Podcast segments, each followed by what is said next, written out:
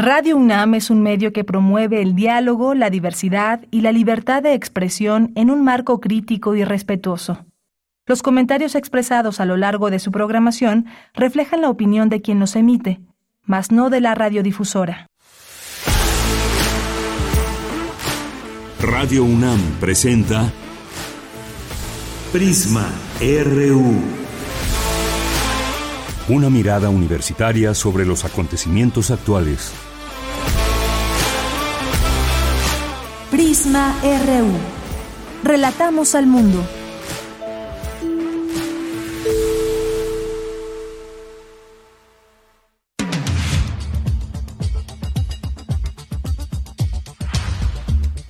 ¿Qué tal? Muy buenas tardes. ¿Qué tal le va? Mucho gusto en estar con ustedes aquí en Prisma RU. Les saluda de Yanira Morán. Es la una de la tarde con tres minutos y estamos iniciando este informativo en vivo desde nuestra cabina de FM aquí en el 96.1 de FM a través de la frecuencia que nos escuchan diariamente. También nos pueden sintonizar en su en nuestra página de internet que es www.radio.unam.mx y muchas cosas el día de hoy. Ya es viernes, tenemos algunas invitaciones. Hoy comienza el Festival Cultura UNAM, no se lo pueden perder, hay muchas actividades y hoy Juan Ayala nos va a platicar justamente de este festival y las tantas actividades que ya hemos dado cuenta los días anteriores sobre las fechas del 30 al 16 de octubre y también las distintas sedes, actividades, danza, teatro y más. Así que pues no se pierdan esa conversación que tendremos en un momento más. Y luego también pues algunas otras cosas, videojuegos contra juegos recreativos, algo que se ha ido se ha ido con el tiempo perdiendo esta posibilidad de tener mucho más juegos interactivos, eh, perdón, mucho más eh, juegos recreativos que videojuegos y esto pues lo podemos ver desde casa y demás, pero pues bueno, vamos a hablar de este tema con Mariana Viruega, que es egresada de la Facultad de Psicología de la UNAM. Y luego también está en los temas nacionales, ojalá que nos dé tiempo de comentar también todo esto que sucedió, eh, pues este hackeo tan extraño que hay a las Fuerzas Armadas, al Ejército, documentos que revelan eh, a detalle la salud del presidente Andrés Manuel López Obrador, quien ya también en la mañana se refirió ello y ahorita lo vamos a tener también en nuestro resumen informativo qué fue lo que dijo el presidente en torno a esto, a este eh, hackeo, este ataque cibernético a la Secretaría de la Defensa Nacional. Vamos a tener también eh, una invitación a un seminario de economía del trabajo y la tecnología y un balance cuatro años de la cuarta transformación con el investigador titular del, del Instituto de Investigaciones Económicas, el doctor Gerardo González Chávez. Vamos a platicar también sobre eh, en Corriente Alterna hoy nos tienen este reportaje sobre la situación de las mujeres que son músicas en el en el contexto de una sociedad patriarcal. Vamos a conversar con Carolina Sánchez. También tendremos otra invitación. Nuestro planeta es la neta que esto está dirigido a niños y jóvenes primarias, secundarias en torno a la campaña sobre una campaña sobre reciclaje. Y pues ya hacia el final de nuestra emisión, Refractario RU con Javier Contreras esta filtración que revela información del presidente y del ejército, también las filtraciones sobre el caso Yotzinapa y la presentación del informe del GIEI, la comparecencia del secretario de Gobernación ante el Senado y los resultados de la política interior del Gobierno de México, algunos de los temas a eh, analizar en este viernes. Y pues ya para cerrar con broche de oro, Melomanía RU con Dulce Wet. Es la una con seis minutos. Desde aquí, relatamos al mundo.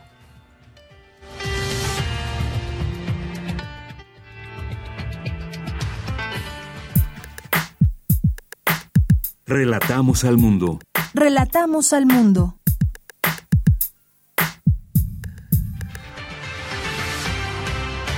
Una de la tarde con siete minutos en la información universitaria. Este viernes 30 de septiembre, el último día de septiembre. Este viernes inicia la primera edición del Festival Cultura UNAM. Más de 500 artistas nacionales e internacionales participarán en más de 100 funciones y actividades presenciales a realizarse en 28 sedes. Se inaugurará esta noche en el Centro Cultural Universitario. Con el ciclo Geometrías 30 años de feminismo, el Centro de Investigaciones y Estudios de Género de la UNAM invita a reflexionar triangularmente. La libertad de expresión y el derecho a la información son derechos centrales en una estructura de todo Estado constitucional de derecho, aseguró Luis Raúl González Pérez, coordinador del Programa Universitario de Derechos Humanos de la UNAM. Destacan la importancia de la bioética para comprender el acelerado progreso científico. En la información nacional, el presidente Andrés Manuel López Obrador confirmó un ataque cibernético a la Secretaría de la Defensa Nacional. Explicó que fue ejecutado mientras se realizaba un cambio en el sistema de información. Pues es gente muy especializada, no cualquiera. No sé si en México haya especialistas en este campo, ¿no? De la cibernética, tengo entendido de que este mismo grupo ya ha hecho lo mismo en otros países, creo que en Colombia, en Chile. Por eso pienso que es eh, algo que se maneja desde el extranjero, que no es eh, de México. Quien lleva a cabo la extracción de la información debe ser eh, pues una agencia o un grupo del extranjero. ¿Qué es lo que dan a conocer? Pues lo que es de dominio público, del que nada debe, nada teme. Este, yo estoy enfermo, tengo varios padecimientos Bien, pues parte de lo que dijo el presidente como respuesta ante este hackeo que reconoce y que divulga información y hasta donde se sabe, pues se seguirán conociendo documentos respecto de este ataque cibernético. Sí, efectivamente especialistas, que gente que conoce detalladamente muchos de estas formas de entrar atacar computadoras, sí, efectivamente no cualquiera lo hace y sobre todo, pues no cualquiera tiene los intereses de hackear al gobierno de mm, un país, como en este caso el de México. La Cámara de Diputados ratificó el recorte de 4.913 millones de pesos para este año al gasto del Instituto Nacional Electoral. Los legisladores argumentaron incumplimiento a la ley de austeridad republicana y los altos salarios de los consejeros electorales. En los temas internacionales, el presidente de Rusia, Vladimir Putin, firmó este viernes los tratados de anexión con los líderes de las regiones ucranianas ocupadas de Donetsk, Lugansk, Gerson y Zaporilla. En la ceremonia participaron los líderes separatistas de los cuatro territorios ucranianos. Hoy firmamos los tratados sobre la admisión de las repúblicas de Donetsk y Lugansk de la región de Zaporilla y las regiones de Kherson en Rusia. Estoy seguro de que la Asamblea Federal apoyará las leyes constitucionales sobre la admisión y sobre la aceptación de cuatro nuevas regiones en Rusia, de cuatro nuevas entidades territoriales de la Federación Rusa, porque esta es la voluntad de millones de personas. Mientras tanto, en Estados, Estados Unidos aprobó 12 mil millones de dólares de nueva, en nueva ayuda económica y militar para Ucrania.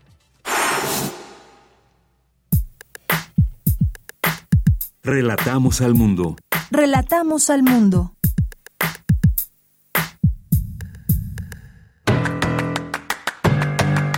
Hoy en la UNAM, ¿qué hacer? ¿Qué escuchar? ¿Y a dónde ir? Recuerda que a lo largo de la programación de Radio UNAM se transmiten las cápsulas de la serie Espacio Académico PAUNAM, una coproducción de nuestra emisora con la Asociación Autónoma del Personal Académico de nuestra máxima casa de estudios, bajo la conducción de Ernesto Medina y Sabrina Gómez Madrid. Te invitamos a escuchar la serie de cápsulas en las que la doctora Georgina Flores Mercado, docente e investigadora del Instituto de Investigaciones Sociales de la UNAM, nos habla sobre el tema Un futuro posible para la Pirecua. Recuerda, las cápsulas de la serie Espacio Académico PAUNAM se transmiten de lunes a domingo a lo largo de la programación de nuestra emisora.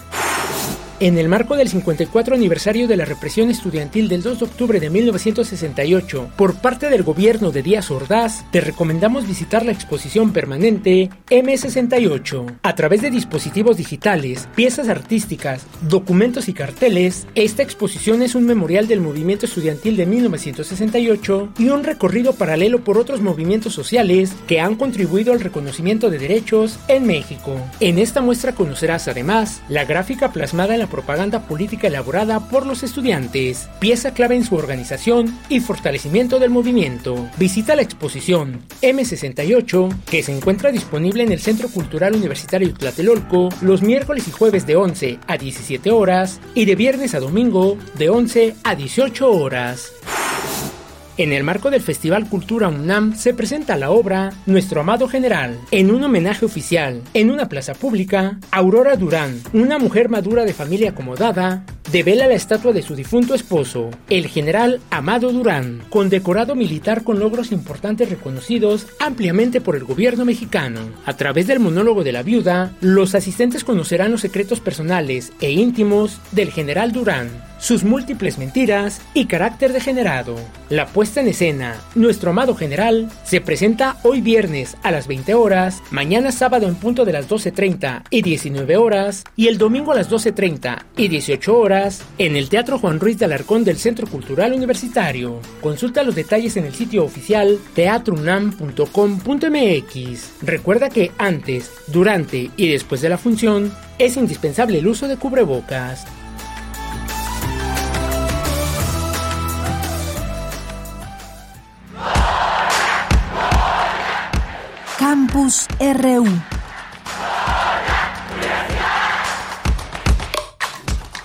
Una de la tarde con 14 minutos. Me enlazo con Cindy Pérez Ramírez. Propone el CIEC diálogo entre diversas generaciones, posturas y finalidades del feminismo. ¿Qué tal, Cindy? Muy buenas tardes. Adelante. ¿Qué tal, Deyanira? Muy buenas tardes a ti y a todo el auditorio. Los triángulos, como el feminismo, tienen una esencia que los define. No obstante, pueden ser isósceles, escaleno, con ángulos abiertos o más cerrados. Así lo señaló la titular del Centro de Investigaciones y Estudios de Género de la UNAM, Marisa Belaustegui Goitia, en el tercer foro Interrumpir al Currículum, vértices y triangulaciones para confabular la universidad en el marco del ciclo Geometrías 30 años de feminismo. Y es que este conversatorio busca triangular la imaginación, la fabulación y la utopía para figurar universidades distintas y pedagogías alternativas, construir conocimientos y horizontes teóricos metodológicos y atender las urgencias sociales es algo que permite justo la diversidad una esencia, que la ciencia no es eso que a veces decimos las feministas, eso cerrado y anticipable, inobjetivo, solo objetivo, porque la ciencia es, es absolutamente maravillosa. Desde luego tendrá efectos que se usan patriarcalmente sobre las nuevas formas o las formas de las jóvenes de leer esos eh, textos de autores que les llaman blancos y eurocéntricos. El tercer triángulo y es este, tiene que ver con el currículum, cómo interrumpimos el currículum, que es como interrumpir el patriarcado, ¿no? O interrumpir la heteronormatividad. Es un gran constructo, pero que tiene muchas grietas. Se pueden meter por muchos lados, como el patriarcado y la heteronormatividad. Lo que es que hay que descomponerse un poco, ¿no? Pero para eso están los triángulos también, que tienen muchas maneras de reorganizarse. Por su parte, Adriana Raggi, académica de la Facultad de Artes y Diseño de la UNAM, se refirió al grupo de investigación Mitote, Intervenciones Críticas desde el Arte Contemporáneo, que genera varios proyectos, entre ellos el PAPIT, investigación de las formas docentes en la profesionalización de las artes. El proyecto PAPIME, plataforma de estrategias de apoyo a las formas docentes en la profesionalización de las artes, el diseño y la comunicación visual, consolidado por un proyecto editorial, y el proyecto académico ITAC MOAC, que ha generado una importante vinculación de la facultad con el MOAC. En el Mitote hemos generado acompañamientos educativos en los procesos de titulación, que implican la cobija que lo contiene todo y los lectores de tesis que deciden acompañar ese proceso. Ahí recurrimos a nuestras alianzas, a profesores que reconocen el saber de cada persona como valioso. En este momento, Estamos a la espera del resultado de un proyecto PAPIME, en el que propusimos trabajar directamente con las tesis, con el reconocimiento epistémico y de los saberes que nos son comunes. Que también en los últimos proyectos hemos recurrido de manera insistente a los lugares aliados, espacios fuera de la institución. Pero nunca dejamos de hacer, construir, tejer, escribir. No sé si nuestros esfuerzos alcanzarán al currículum, pero pienso que ha sembrado la semilla que pueda llevarnos a una educación en comunidad feminista, anticolonial, horizontal, amorosa. Yanira, esta es la información del tercer foro Interrumpir al Currículum, Vértices y Triangulaciones para Confabular la Universidad en el marco del ciclo Geometrías 30 años de feminismo. Bien, muchas gracias, Cindy. Muy buenas tardes. Muy buenas tardes. Y sigamos confabulando en todo esto. Necesarias estas conversaciones entre diversas generaciones, donde encontramos distintas posturas, eh, incluso también discutir las finalidades del feminismo. No hay nada más importante que escucharse, saberse incluso eh, diferente, con una postura distinta, pero a final de cuentas poder hacer estos diálogos. Vamos ahora con otros temas. Presentan el libro Introducción a la bioética desde una perspectiva filosófica. ¿Qué tal, Dulce García? Adelante, buenas tardes.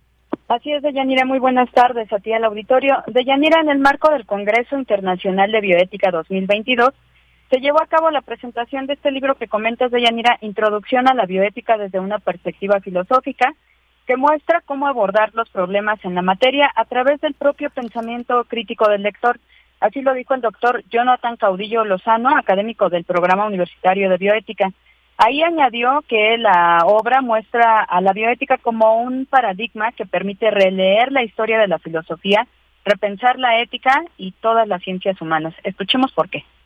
La, bioética planteada desde este punto de vista filosófico funciona como una especie de lentes, de anteojos, que a partir de allí podemos de pronto regresar a la historia de las ciencias, a la historia de la filosofía, a la historia de las humanidades, porque eso también es una cosa muy interesante del texto, la manera en la que piensa críticamente el problema de lo que entendemos por humanidades y efectivamente las repercusiones que ha tenido en la manera en la que nos eh, relacionamos con lo viviente y con la naturaleza en general y entonces el texto permite justamente ese releer, ese repensar nuestras tradiciones, nuestras formas de entender el conocimiento y los saberes. Y bueno, de Yanira, en este encuentro también estuvo presente la doctora Paulina Rivero Weber. Ella es titular del programa universitario de bioética y autora de la obra, y dijo que este libro está conformado desde una perspectiva central que lucha en su lenguaje por alcanzar al otro. Escuchemos. Fiorein designaba el modo de ver que tenían los griegos en el teatro cuando les tocaba un buen lugar. Ni demasiado cerca para solamente ver los zapatos de los actores, ni demasiado lejos que ya no vieran nada, sino como arriba en medio, desde arriba, pero tener la totalidad de lo que estaba ocurriendo en el escenario. En los mejores lugares ven todo y es la mirada propiamente filosófica. Entonces, este libro aunque está escrito con mucha claridad, yo quisiera agregar, es un acto de amor. Es un acto de amor desde el momento en que la intención del que lucha por escribir con claridad, el que lucha por escribir con claridad está luchando por alcanzar al otro. Deyanira, en su libro Introducción a la bioética desde una perspectiva filosófica, la doctora Paulina Rivero Weber ofrece una explicación de cómo se ha entendido la bioética y los conceptos filosóficos que debemos comprender para poder entender mejor el acelerado progreso científico de la actualidad. Esta es la información. Muchas gracias, Dulce. Buenas tardes. Gracias a ti, muy buenas tardes. Bien, ahí este libro, Introducción a la bioética desde una perspectiva filosófica. Vamos ahora con mi compañera Virginia Sánchez. La falta de información veraz y la desinformación son problemas vigentes, señala Raúl González Pérez, coordinador del Programa Universitario de Derechos Humanos de la UNAM. ¿Qué tal, Vicky? Muy buenas tardes. Hola, ¿qué tal, Bella? Muy buenas tardes a ti, el auditorio de Prisma RU. En el ejercicio de la libertad de expresión confluyen diversos derechos que, en su conjunto, permiten que las opiniones, ideas y la propia información se divulguen, circulan y debatan, y así generar una sociedad informada. Atenta también al desempeño de autoridades y gobiernos e incluso de actores privados que con relevancia pública participen activamente en la toma de decisiones de asuntos de interés general. De ahí la importancia de la libertad de expresión y el derecho a la información. Así lo señaló Luis Raúl González Pérez, coordinador del Programa Universitario de Derechos Humanos de la UNAM y presidente del Consejo Asesor Jurídico de la Academia Mexicana de la Comunicación, durante la mesa 10 del Congreso Internacional de Derechos Humanos, denominada Los retos actuales de la libertad de expresión. Escuchemos. Son derechos centrales en una estructura de todo Estado constitucional de derecho, en tanto que la pluralidad y la liberación democráticas dependen en buena medida de que existan esos sistemas efectivos de protección y fomento a la libre circulación de información y expresión de ideas. La Carta Interamericana, por ejemplo, de Derechos, eh, nos habla de que una de las de los indicadores para medir el estado de desarrollo democrático de un país lo son, de un lado, el grado de madurez de sus procesos político-electorales, pero también el grado de respeto a la libertad de información. También resaltó que la libertad de expresión incide no solo en la sustancia de la información y las ideas, sino también en la forma en que se expresan y difunden, pues a pesar de que en la historia de la humanidad, dijo, nunca había estado tan accesible la información, pues paradójicamente precisamente la falta de esta, de una información veraz, de una desinformación, pues son problemas que aún se viven. En este contexto, la actividad periodística representa un elemento indispensable para la preservación y funcionamiento de la democracia en los países. Escuchemos esto. Si bien todo ejercicio de libertad de expresión es relevante por sus alcances y trascendencia, el ejercicio de los profesionales del periodismo tiene mayor importancia en las sociedades, pues contribuye a formar la memoria histórica de las mismas, a participar en la educación y formación de una conciencia crítica. Ese es parte del deber que se tiene en un eh, ejercicio de la comunicación, siendo una de las principales vías para que se conozca la realidad que se vive. La pluralidad y deliberación democráticas dependen de que existan sistemas efectivos de protección y fomento a la libre circulación de información e ideas y expresiones de todo tipo. Por eso se busca que se proteja, promueva y respete.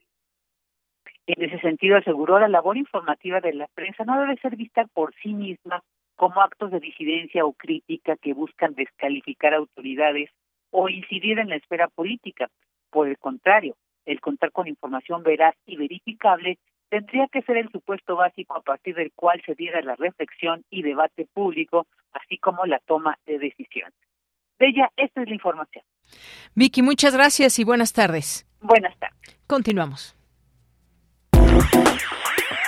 Queremos escuchar tu voz. Síguenos en nuestras redes sociales. En Facebook como Prisma RU y en Twitter como arroba PrismaRU. Una de la tarde con 25 minutos. Si hay lo que podríamos denominar un problema, un problema que se puede volver no, no per se el uso de videojuegos, pero que dependiendo el número de horas que utilicemos en el día para estar en los videojuegos y sobre todo si hablamos entre, entre las edades de 12 a 17 años de edad que pueden presentar ciertas características ante el uso excesivo de los juegos electrónicos y bueno, pues vamos a entrevistar el día de hoy a Mariana Viruega, que es egresada de la Facultad de Psicología de la UNAM y que, pues a raíz de todo este tema del, confinamiento y demás entre estas edades, eh, se dedicó a hacer un estudio que revela datos muy interesantes. ¿Cuáles son más o menos el promedio de horas que se utilizan en eh, las personas o los niños jóvenes de esta edad que están en edad escolar? ¿Cuáles son, digamos, algunos síntomas que pueden presentar a lo largo de muchos días y el uso prolongado de estos dispositivos, eh, qué pasa en casa, qué pasa en la escuela, por ejemplo, porque esto se ha vuelto un verdadero problema. Hay quienes, eh, pues bueno, ya quienes no, no estamos en ese rango de edad y quizás que no teníamos tantas, tantos videojuegos a la mano, pues recurríamos a juegos recreativos, a juegos de mesa o juegos incluso que nos implicaban movimiento, eh, pues desde las atrapadas, las escondidas y más. Pero vamos a hablar de este tema y la importancia, qué podemos hacer o cómo, cómo mirar este que puede ser un problema. ¿Qué tal, Mariana Viruega? Bienvenida, muy buenas tardes. ¿Qué tal? Muy buenas tardes. Agradezco mucho su invitación. Gracias. Y ahora, pues, llamar a esta población gamer, ¿no? Que es una palabra en inglés que se refiere justamente a estos juegos y que han ido evolucionando. ¿Cómo partir? ¿Desde dónde mirar esta problemática, Mariana? Ok, yo creo que esta eh, situación, esta conducta de videojuego, podemos verla desde diferentes ángulos porque dentro de mi estudio pude ver eh, cómo diferentes aproximaciones teóricas han estudiado este fenómeno. Y sí es cierto, va desde aquellas que se relacionan con eh, esto que ya la OMS eh, declaró como un trastorno por uso de videojuegos en el 2018, también aquellas donde hay, se estudia el tiempo y, y estos efectos, pues a veces no tan tan buenos como el jugar 10 horas diarias que se asocia con ansiedad, conflicto con padres, eh, el bajo rendimiento escolar, eh, etcétera, ¿no? Entonces, eh, estas son perspectivas teóricas, pero también existen otras aproximaciones en las que a los videojuegos también se les ve eh, los aspectos positivos, como esas, eh, los efectos de videojugar están relacionados con habilidad en solución de problemas, habilidades interpersonales, visoespaciales, ¿no? Entonces yo creo que esta conducta de videojugar sí tenemos que verla desde diferentes eh, perspectivas, pero claro, al ser una conducta recurrente, porque en el estudio encontramos eh, adolescentes efectivamente entre esa esos rangos de edad de 12 a 17 años que jugaban desde 23 horas semanales hasta 54, 59 horas semanales, ¿no? Entonces, las conductas recurrentes son de interés en el ámbito preventivo de riesgos a la salud mental teniendo en cuenta que el tiempo que se invierte en ellas y la intensidad en su ocurrencia, pues por supuesto pueden interferir en la vida social, familiar, académica de los adolescentes, ¿no? Entonces, eh, basándonos ya en esto, de verla desde diferentes perspectivas, es que el trabajo fue dirigido a los padres, a que fueran los padres eh, aquellos que se adhirieran a esta intervención conductual y ellos aplicaran algunas estrategias para disminuir este tiempo en videojuegos de sus adolescentes. Entonces sí ayudó mucho el confinamiento, pero también el que los padres eh, observaran de una manera más objetiva eh, esta conducta de sus hijos y que pudieran ofrecer actividades alternativas, precisamente lo que acabas de mencionar, que se han dejado el jugar o el tener otras actividades recreativas diferentes a los videojuegos. Creo que, eh, no sé si en esta era de la tecnología, pues esta visión acerca de, del juego y actividades recreativas se ha estado reduciendo para el uso de dispositivos eh, electrónicos y entre ellos, pues claro, las consolas de juego y no solo las consolas, sino también la disponibilidad que el Internet ya nos ofrece para tener, traer los videojuegos en el celular, en una tableta, donde haya una conexión, es que los niños y adolescentes pueden jugar. Pero como padres o como cuidadores, porque no siempre eran los padres los cuidadores de estos adolescentes, sí se pueden ofrecer aún estas actividades alternativas y créanme que siguen siendo igual de efectivas eh, eh, que en años anteriores, ¿no? Por ejemplo, vimos que la conducta de videojuegos se mantenía principalmente por dos funciones. Una, el escape. Escapaban de las clases virtuales, del aburrimiento, pues del mismo confinamiento pero era, eh, ok, si se daba esta eh, conducta de escape a través de los videojuegos, ofrecer otro tipo de conductas que pudieran estar basadas en esta función. Por ejemplo, el que eh, los adolescentes hicieran algunas pausas en las labores eh, eh, académicas, ¿no? Porque era algo nuevo también para para todos que se estaban acostumbrando a esta, a esta virtualidad. También eh, permitir periodos de, de, pausa y descanso en esa conducta que se evadía, por ejemplo, las labores domésticas. Se les pedía a los adolescentes que, bueno, eh, quizás ellos podían elegir la manera en que iban a hacer sus actividades domésticas, el arreglo de su cuarto, eh, que ya no se viera tanto como una imposición de los de los padres, aprender a negociar.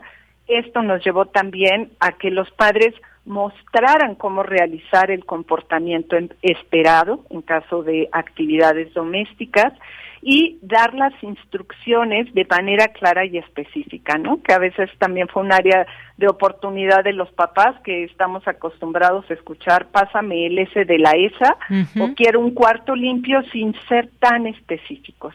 Esto, eh, estas eh, estrategias aplicaban los papás de los adolescentes y empezó a haber un impacto en el tiempo en que ellos, eh, los adolescentes, estaban en los videojuegos. Y también otra que resultó muy interesante, la estimulación sensorial que ofrecen los videojuegos. Por ejemplo, el audio, los gráficos a través de la estimulación visual, eh, eh, la manipulación de los controles, esa estimulación kinestésica. Entonces, ¿qué sucedía? Se ofrecían actividades con esa misma función sensorial diferentes a los videojuegos, como cuáles en una chica que eh, adolescente que se mantenía por eh, un videojuego por la estimulación auditiva, ya que su, la música de ese videojuego hasta había sido premiada, se ofreció como actividad alternativa clases de en línea, porque estábamos en pandemia, de DJ. Y esto hizo que la adolescente cambiara, por supuesto, es algo que a ella le gustaba y se redujo la, el tiempo en, videojuegos. Y por ejemplo, otro eh, joven también que era por la estimulación kinestésica, el, el control vibraba y tenía un videojuego donde había movimientos, eh, se ofreció actividades de CrossFit eh, que practicaba con el papá. Entonces, esto también disminuye la conducta de, de videojuegos. Esto es a grandes rasgos. A grandes rasgos. Y algo que pues bueno, quienes tenemos al lado, ya sea como hijos, sobrinos o más, a alguien que esté utilizando todo este tiempo, porque a veces se van hasta 10 horas diarias, que implica pues un tiempo muchísimo máximo cuando están de vacaciones, si no han salido, si no salen de vacaciones a algún sitio, pues se quedan en casa y a veces pues utilizan todo este tiempo, todo un horario laboral y más de estar pegados en la máquina, se deben de dar opciones, me parece, que como opciones como cuidadores, padres, eh, personas a cargo de estos niños y niñas, ¿qué podemos hacer para tratarlos de despegar un poco de ello? ¿Cómo poderles mostrar? Porque muchas veces es eso, si no les enseñamos otras cosas, si no les damos opciones, pues van a seguir ahí pegados a los videojuegos. Claro, una de estas opciones, y aunque a veces es un desafío para padres de adolescentes, es convivir. Convivir con el adolescente e interesarse en los gustos de del adolescente sin juicio y tratando de hacer comentarios positivos acerca de lo que hacen o por lo menos indagar. Pero la convivencia también resultó algo eh, muy interesante en el estudio porque, por ejemplo, a través de eh, jugar a veces básquetbol, el, el papá o la mamá, incluso con, con el adolescente y, y en el garage de su casa, ¿no? Entonces, eh, ¿cómo podía eh, esta convivencia darse entre los padres? Que es un desafío porque a veces la brecha generacional pues eh, conlleva miles de cosas, pero la convivencia es algo muy importante. Y lo que hablábamos facilitar actividades del agrado del adolescente diferentes a los videojuegos, ¿no? Como el realizar eh, alguna actividad deportiva, alguna actividad eh, como alguna clase, como esta de clases de, DJ, eh, o alguna otro otro tipo de clase por ahí un niño también eh, se pudo tener clases de robótica en su caso y también dar atención positiva a través del elogio a las conductas adecuadas. Porque a veces solo estamos dándole esa atención a las conductas inadecuadas, como esta del videojuego, ¿no? Ay, juegas 10 horas, estás mm. pegado ahí a la consola o a, tu dispositivo eh, todo el día, ¿no? Pero cuando el, el adolescente realiza otra conducta, por ejemplo, hoy su cama está hecha, el, la ropa está en el cesto de, de, la ropa sucia, a esas no se le da la atención, ¿no? Porque creemos que es su obligación. Entonces, elogiar este tipo de conductas adecuadas ayuda eh, muchísimo también para para poder eh, pues reducir el tiempo que el adolescente pasa en videojuegos. Muy bien, bueno, pues estas algunas de las opciones, algunas formas, porque sin duda estamos en ese en ese momento, en ese tiempo donde estos videojuegos son una opción, todo un negocio también, hay que decirlo para muchas personas que se benefician de esto, quienes son los creadores y todo esto. Digo, finalmente se vale, me puede, me, me parece que también puede resultar muy interesante algunos videojuegos. No todos, hay algunos, insisto, que, que, podemos ver muchas personas como violentos, pero todo tiene que ver con ese uso que se le dé, el tiempo y que sean también juegos adecuados a la edad, porque están catalogados también por, por edades. Pues Mariana Viruega, muchas gracias. Sé que se nos quedan quizás algunos temas, se nos acaba el tiempo, pero eventualmente ojalá podamos seguir platicando de estos temas en donde niñas, niños, jóvenes están involucrados en todo esto. Muchas gracias. Gracias a ustedes, que tengan buen día. Gracias, igualmente involucrados ellas y ellos, pero también nosotros como adultos. Mariana Viruega, gracias, egresada de la Facultad de Psicología de la UNAM. Continuamos. Prisma RU. Relatamos al mundo. Y ahora les tenemos una invitación porque justo hoy inicia el Festival Cultura UNAM y aquí hemos estado invitándoles para que no se pierdan tantas actividades, pero platiquemos y también nos va a invitar Juan Ayala, quien es secretario técnico de Planeación y Programación, eh, es productor, especialista en proyectos culturales e interdisciplinarios de Cultura UNAM. ¿Qué tal, Juan Ayala? Bienvenido, buenas tardes. Hola, Deyanira, muy buenas tardes. Muchas gracias por este espacio. Un saludo a todo tu auditorio. Bien, pues muchas gracias por aceptar esta llamada e invitarnos y contarnos, además, cuéntanos por favor, Juan Ayala, pues todo lo que implica este Festival Cultura UNAM que tendrá duración a partir de hoy. A partir de hoy ya, ya inició, ya hay actividades ahí en las islas hasta el 16 de octubre. ¿De qué se trata este Festival de Cultura UNAM? Bueno, pues es, es un festival, eh, eh, digamos, multidisciplinario en donde tenemos actividades prácticamente de todas las áreas que conforman Cultura UNAM y evidentemente producciones propias del festival, eh, en donde durante estos 17 días de festival tendremos pues más de 100 actividades, insisto, de muy diversos ámbitos y géneros, ópera, danza, teatro, música, artes visuales, cine, cine, etcétera. Eh, en estas eh, más de 100 actividades tendremos la participación de 500 artistas. Eh, estamos muy abocados, digamos, a trabajar en esta primera edición del festival con festival con artistas nacionales, eh, como un producto, digamos, de este diagnóstico que hicimos para salir de la pandemia, para salir de la terapia intensiva durante la pandemia y pues tratar, digamos, de convocar a la mayor cantidad posible de artistas mexicanos eh, en esta vuelta a la presencialidad, si bien a lo largo de varios eh, meses hemos tenido festivales en la Coordinación de Difusión Cultural, pues este es un festival que convoca prácticamente a todo el subsistema, que le llamamos así a toda el área cultural de la universidad.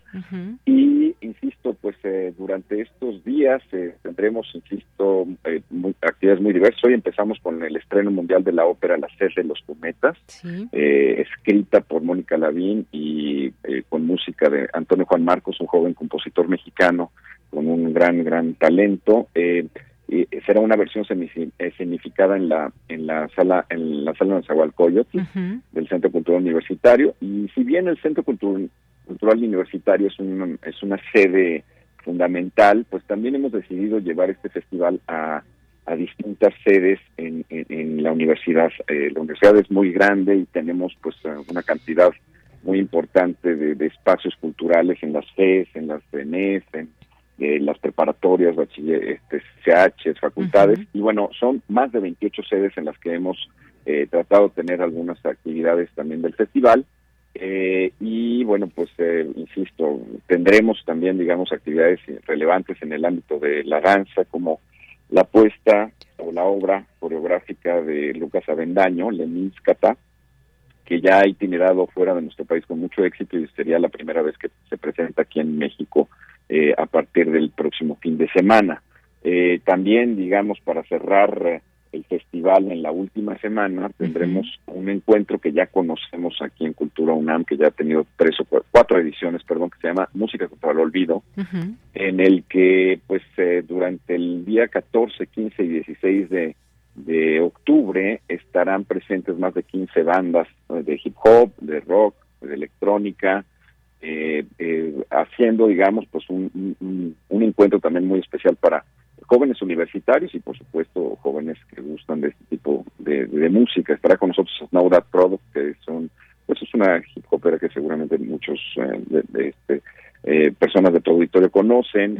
eso será el viernes eh, a las 7 de la tarde en el estacionamiento 3 del Centro Cultural Universitario y el sábado pues estará también con nosotros Hispana, eh, Minfield, eh, Lidia Lunch, eh, eh, Niña Dios, el domingo estará con nosotros la Bruja de Texcoco, la banda Donají y un espectáculo sonidero que tendremos para para la audiencia en el Centro Cultural Universitario. Y justamente ese mismo viernes, perdón, ese mismo domingo 16 a las 7 de la noche cerraremos el festival con un grupo de origen ucraniano llamado Dakabraka que aborda, digamos, parte del folclore ucraniano con sonidos eh, pues contemporáneos en la región y creo que será pues un cierre de festival también muy muy eh, importante debido a que bueno pues al final son embajadores de la paz este grupo ucraniano y nosotros eh, en la universidad pues tenemos una una una eh, política contra cualquier tipo de violencia y bueno pues es una manera de expresar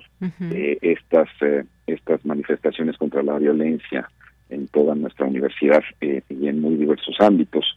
Insisto pues el festival tiene tiene de todo este, y creo que eh, tu audiencia podría consultar, eh, si es de su interés, la página de internet en donde está todas las actividades del festival día a día, es www.culturaunam.mx diagonal Festival Cultura UNAM.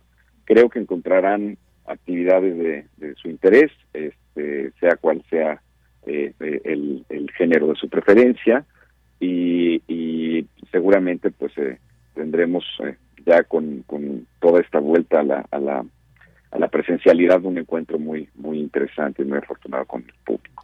Claro que sí, son todos estos días donde habrá de todo un poco en estos rubros que nos platicas, danza, eh, música, teatro, todas estas actividades muy diversas, distintas sedes. Efectivamente, estoy viendo ahorita la programación, que además está muy fácil de consultar, ya nos dabas la, la página ahí dentro de este festival cultura unam.mx y ahí podemos ir día por día. No quisiera cometer el error de decir solamente algunos, algunos eventos de toda esta gama, ya nos, nos mencionabas algunos que se van a llevar a cabo, pero ustedes entren a la página, vean y sobre todo pues agenden y disfruten de este festival que es para todas y todos ustedes, organizado por Cultura UNAM, un festival con toda esta variedad, una eh, también multidisciplinariedad importante que se conjunta en este esfuerzo enorme por parte de quienes están ahí en Cultura UNAM. ¿Algo más que nos quieras comentar, Juan Ayala, antes de despedirnos? solamente comentar que, bueno, pues eh, como es eh, tradición en las actividades de, Cultura UNAM, los precios son muy accesibles, hay todos los descuentos este, eh, en las en las actividades que son cerradas, o quiero decir que, son en recintos, son, digo, aplican todos los descuentos normales de estudiantes, de profesores, y bueno, todo este encuentro de música contra el olvido es gratuito. es importante porque creo que, bueno, pues también después de esta pandemia tener algunas actividades accesibles eh, al, al, público, eh, a la movilidad y a sus bolsillos, pues siempre es, es, es, es relevante para reencontrarnos en el arte y la cultura. Muy bien, bueno, pues ahí está este, esta posibilidad que se abre, que comenzó ya el día de hoy, la inauguración eh, por la noche, y a disfrutar de aquí hasta el 16 de octubre, que se llevará a cabo este Festival Cultura UNAM. Juana Ayala, muchísimas gracias por estar aquí en Prisma RU de Radio UNAM. Muchísimas gracias, Deyanira. Deyanira, un saludo a todo tu auditorio. Gracias. Gracias, hasta luego, Juan Ayala, secretario técnico de Planeación y Programación de Cultura UNAM. Es, productor, especialista en proyectos culturales e interdisciplinarios. Y con esta invitación que les dejamos eh, para este fin de semana, la siguiente semana y todavía hasta el siguiente fin de semana. Continuamos. Queremos escuchar tu voz. Síguenos en nuestras redes sociales. En Facebook como Prisma RU y en Twitter como arroba PrismaRU.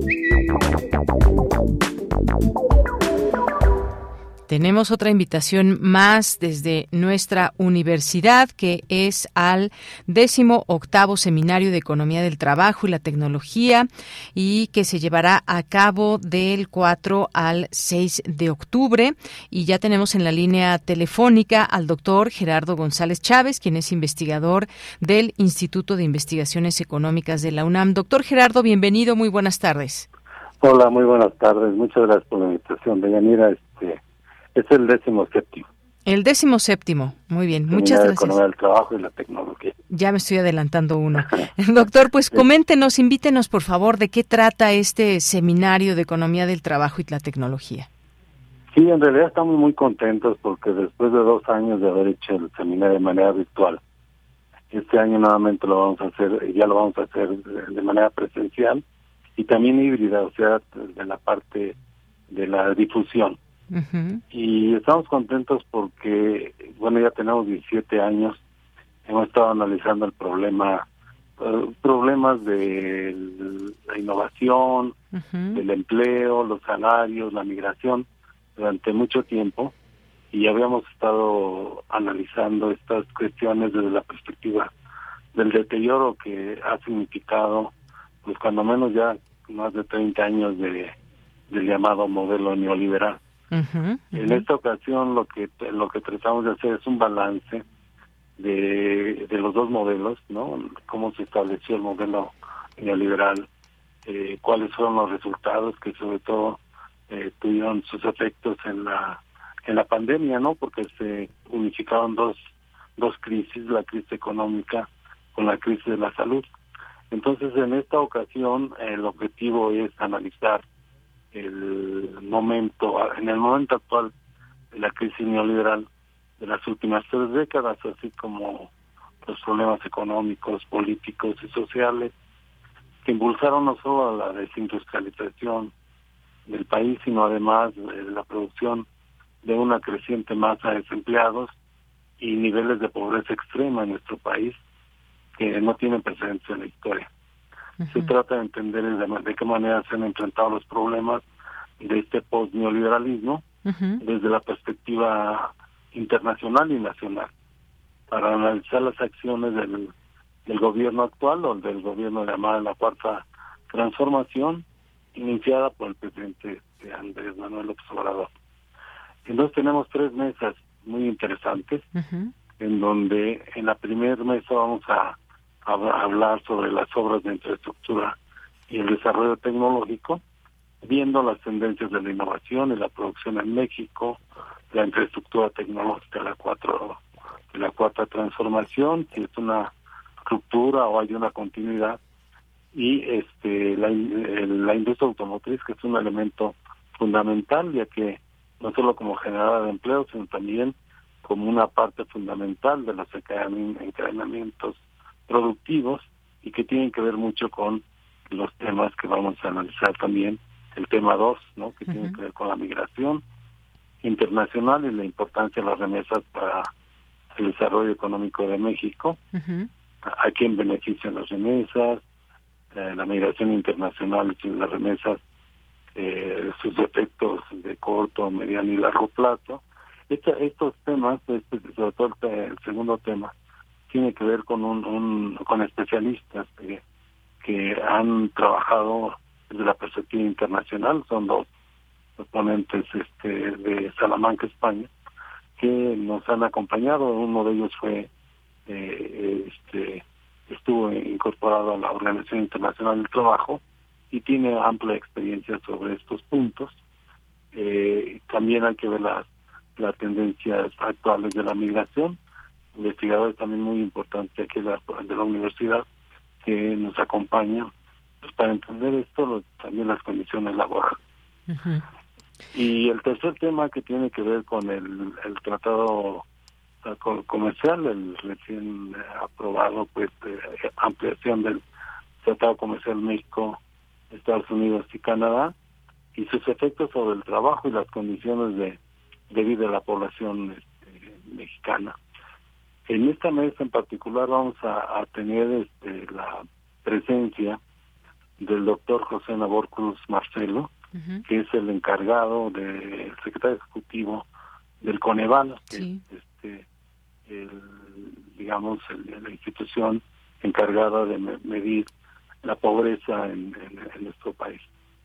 Y también nos da gusto en esta mesa, eh, este, va a estar presentación del que fuera en hace dos años el, responsable de la Comisión Nacional de Salarios Mínimos y que fue también el que, digamos, impulsó el cambio de la política salarial en nuestro país, que ha permitido que el salario recupere su poder adquisitivo, eh, se calcula alrededor del 60% a pesar de la de la inflación, etcétera, de, los salarios mínimos generales. Y cómo se han vinculado estos eh, salarios mínimos pues, con una serie de programas y proyectos que se han establecido y que han descartado algunas de las cuestiones que nosotros habíamos planteado, como es la necesidad de que el Estado eh, retomara el camino de la inversión, que fuera el principal eh, generador de empleos, como era anterior al, al neoliberalismo, y que, bueno, se rescataran las empresas, que recordemos en el periodo neoliberal, de las 1.150 empresas que eran del Estado, todas se privatizaron, este, incluyendo petróleo, incluyendo electricidad, etcétera.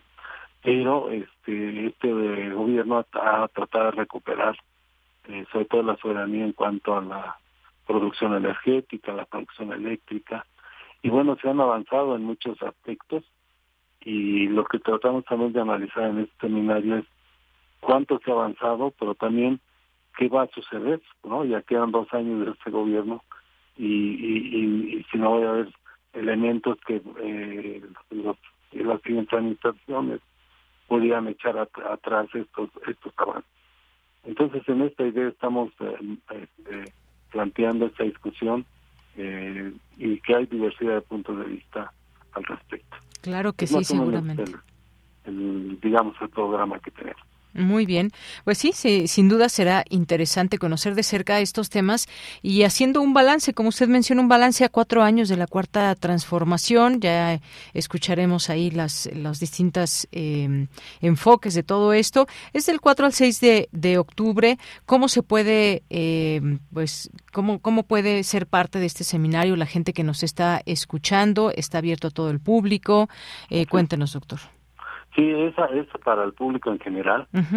Hay dos formas de participación. Una es viniendo aquí al Instituto de Investigaciones Económicas, en Ciudad Universitaria, en el circuito exterior.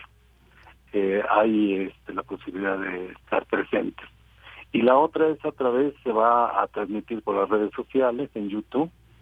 este, ustedes pueden entrar para ver directamente la pues las ligas y todo lo demás a la dirección de http dos puntos www.iec.unam.mx y ahí, ahí, ahí este, en las actividades del, del, instituto van a poder encontrar ustedes pues el, el programa, los participantes que como les digo son este pues eh, especialistas en las en las temáticas. Y este y bueno ahí están ya los eh, pues los que van a, vamos a participar en este nivel. Muy bien, bueno, pues dejamos esta invitación también que en un momento publicamos ahí en nuestras redes sociales, el título de este seminario, la manera en cómo pueden también ser parte de esta transmisión, de seguirlo o acudir al Instituto de Investigaciones Económicas de la UNAM. Pues, doctor Gerardo González Chávez, muchas gracias por esta invitación y ahí pues estaremos en, en contacto, en comunicación y sobre todo también eh, pues viendo y siguiendo este seminario. Muchas gracias. Al contrario, muchas gracias y este, esperamos motivar a nuestros escuchas de, este seminario que es el décimo séptimo.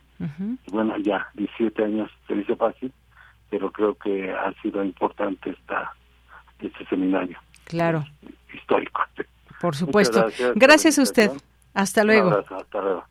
Fue el doctor Gerardo González Chávez, investigador del Instituto de Investigaciones Económicas, con esta invitación. Y antes de irnos al corte, pues bien vale la pena destacar esta nota a nivel nacional que desde ayer pues corrió como bomba en muchos medios de comunicación y tiene que ver con este hackeo al gobierno. Hackers que al parecer vulneraron el sistema de cómputo de la Sedena para acceder a información que data de 2016 hasta septiembre de este año, es decir, todavía hasta este mes de 2022. Estos correos revelarían detalles sobre el estado de salud del presidente Andrés Manuel López Obrador. Eh, también, de acuerdo con información que se ha difundido, eh, pues el mandatario habría presentado complicaciones en Palenque, Chiapas, el 2 de enero, ya cosas de las que habló el día de hoy justamente en la mañanera tras este hackeo que revela estos documentos sobre su estado de salud del presidente, temas de seguridad nacional. El propio presidente López Obrador consideró que el grupo Las Guacamayas, que es quien habría realizado desde el extranjero también estas eh, pues estos hackeos, también se ha atribuido actos similares en Colombia, Chile, Guatemala y El Salvador. Bueno, pues considero que ese grupo lo realizó desde el extranjero. También dijo, ¿qué más dijo en la mañanera? Pues que tiene entendido que ese mismo grupo ya ha hecho lo mismo en otros países, eh, como mencionábamos, y bueno, pues sobre el impacto que pudieran tener estos hackeos y la información filtrada, el presidente aseguró que no afectarán nada porque si se actúa con transparencia, que es la regla de oro de la democracia, si no se miente, si se habla con la verdad, pues qué problema eh, puede uno tener, es lo que dijo por la mañana, argumentando que el Gabinete de Seguridad informa mensualmente sus operaciones. Dijo que es un asunto de politiquería, que están mal sus adversarios pensando que esto los va a dañar. La gente hasta rechaza eso, lo ve como una intromisión, una invasión a la privacidad, una falta de respeto a las personas, una bajeza, pero ¿qué se puede hacer? Es lo que dijo, parte de lo que dijo el presidente López Obrador el día de hoy. Y bueno, pues el hecho de que quizás no se conocieran a detalles temas de su salud, pues es lo relevante, es noticioso, por supuesto, luego de la extracción a través de un hackeo de todas estas informaciones. Pero hay la respuesta que da tan tranquilamente el presidente como se le vio el día de hoy en su conferencia matutina. Y acaban de dar las dos en nuestro reloj aquí en la cabina de Radio UNAM y es momento de irnos a un corte. Regresamos a la segunda hora del programa. Relatamos al mundo. Relatamos al mundo. La fiesta de las ciencias y las humanidades cumple 10 años. Del 18 al 23 de octubre, entrénate con la ciencia en el deporte y asiste a las actividades presenciales. Búscanos en redes sociales y encuentra todos los detalles. Celebremos 10 años de inspirar conciencia en la UNAM. Es muy tedioso hacer siempre lo mismo. No dejes que el aburrimiento apague tu imaginación. Escucha Escaparate 961 con los eventos culturales del momento. Viernes a las 15:15 horas por Radio UNAM. Entretenimiento y cultura. Radio UNAM. Experiencia sonora. ¿Por qué es valioso actualizar tu INE cuando te cambiaste de domicilio? Porque con ello puedo tomar decisiones para mi colonia. Para estar vigente a la hora de votar. Porque ahora yo vivo aquí y pertenezco ahora a este lugar. Porque podemos formar parte de las elecciones en nuestra colonia. Si te cambiaste de casa, avísale al INE y sé parte de quienes toman las decisiones en tu nueva comunidad. Haz tu cita en INETEL 804-33-2000 o en INE.mx. INE mafioso, narco, cocinero, buchona, dealer, mula. No importa cómo te disfraces para traficar o meterte drogas químicas, de todas formas te destruyes. La sangre de las drogas nos mancha a todos Mejor métete esto en la cabeza. Si te drogas, te dañas. Si necesitas ayuda, llama a la línea de la vida, 800-911-2000. Para vivir feliz, no necesitas meterte en nada. Todo lo que podemos decir de nuestra historia contenido en la poesía. Nuestras palabras son nuestro legado y es inmortal. Cultura UNAM te invita al Festival de Poesía Las Lenguas de América Carlos Montemayor.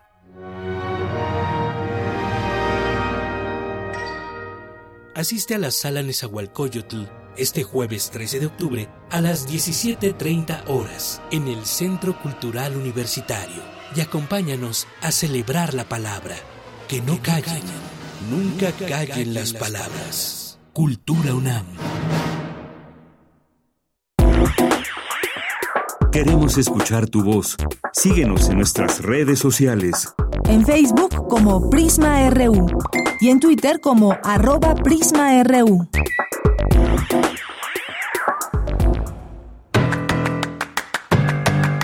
Mañana en la UNAM, ¿qué hacer? ¿Qué escuchar? ¿Y a dónde ir?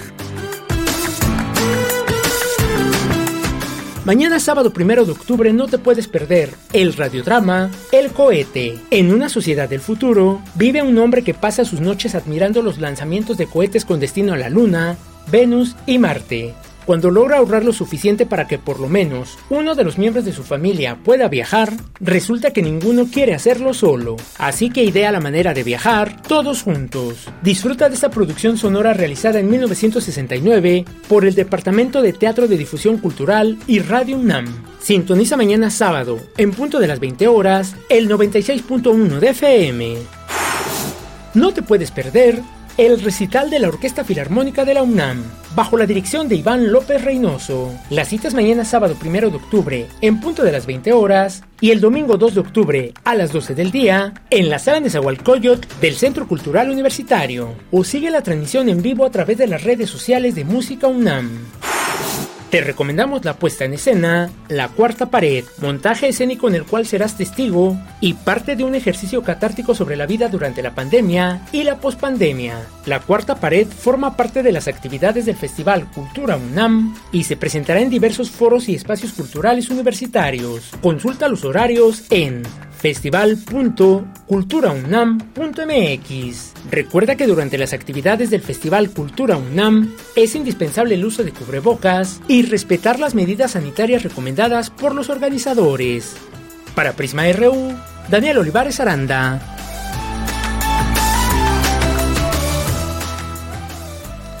Dos de la tarde con cinco minutos. Estamos de regreso en esta segunda hora de Prisma RU a través de Radio UNAM 96.1 de FM, www.radio.unam.mx y como siempre agradecemos sus comentarios, agradecemos la interacción que hacen con nosotros para este programa.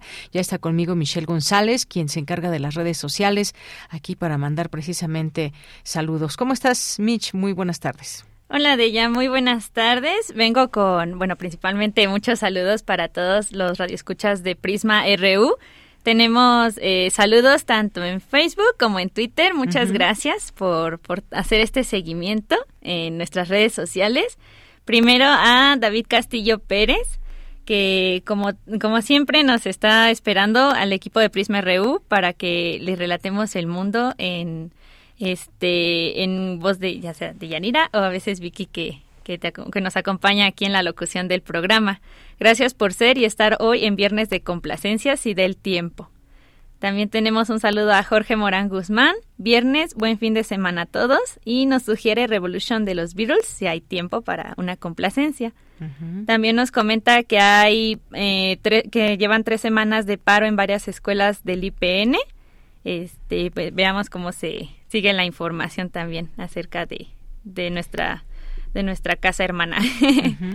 También tenemos saludos a Mario Navarrete Real, a María José y Estef Cervantes, a Galán de Barrio, que nos ha estado retuiteando, También tenemos saludos a Zacarías Miguel Alonso y César Soto Bretzfer nos comenta que el uso de videojuegos, el aislamiento excesivo y la carencia de interacción social alteró la capacidad de aprendizaje y razonamiento lógico y lectura de libros.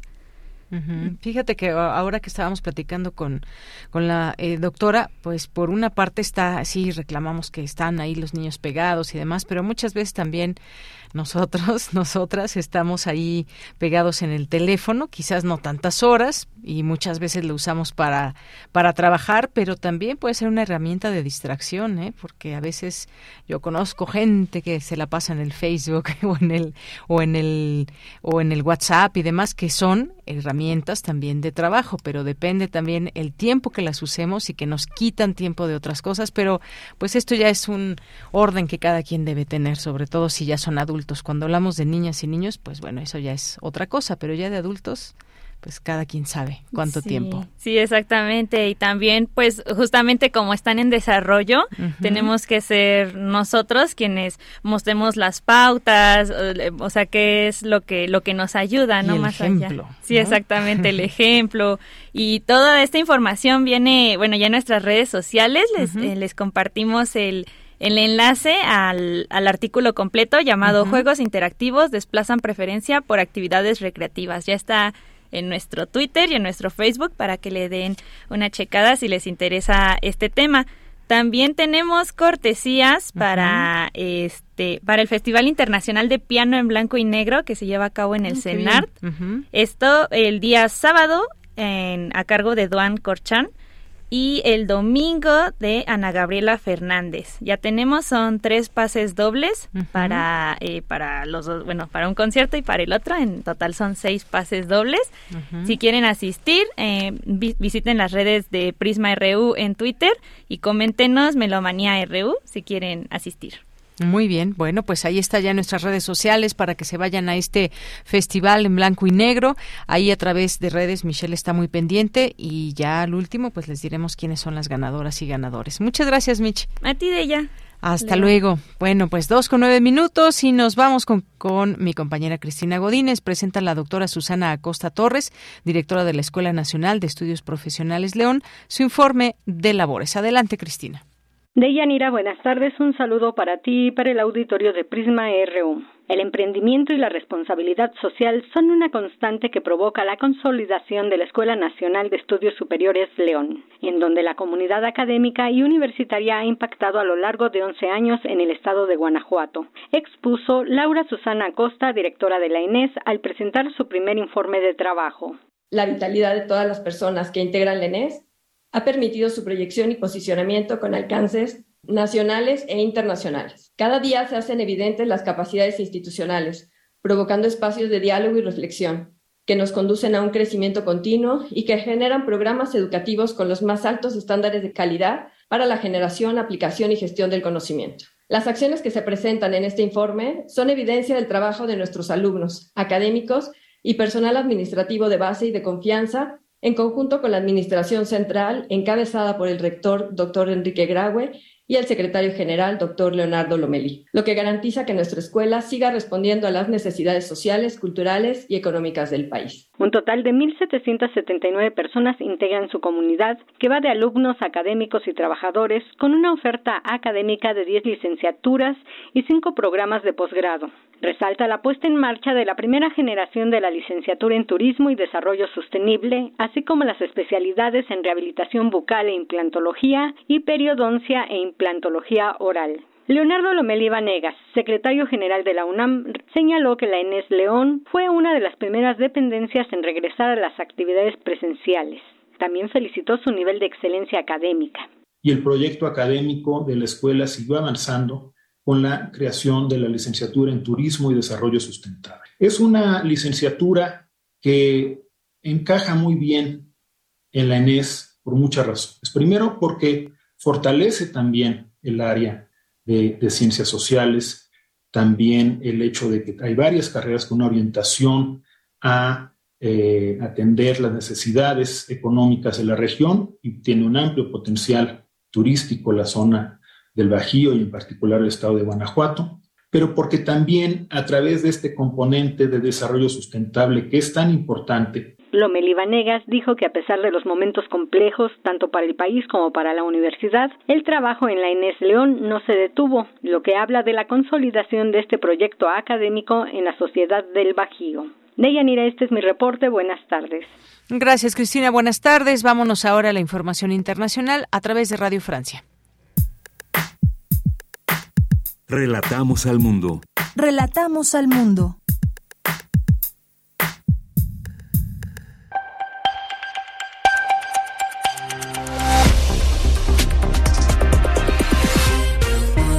Bienvenidos a este flash informativo de Radio Francia Internacional. Stéphane de Fossé lo hace en los controles. Hoy es viernes 30 de septiembre y vamos ya con las noticias. Andreina Flores. El presidente ruso Vladimir Putin firmó hoy la anexión de cuatro regiones de Ucrania a Rusia en una ceremonia en el Kremlin, tras celebrar referendos locales que la Unión Europea y Estados Unidos se califican de ilegítimos. Acompañado de los dirigentes prorrusos de esos territorios, Putin se, se defendió de las críticas, asegurando que no trataba de volver a la época de la Unión Soviética.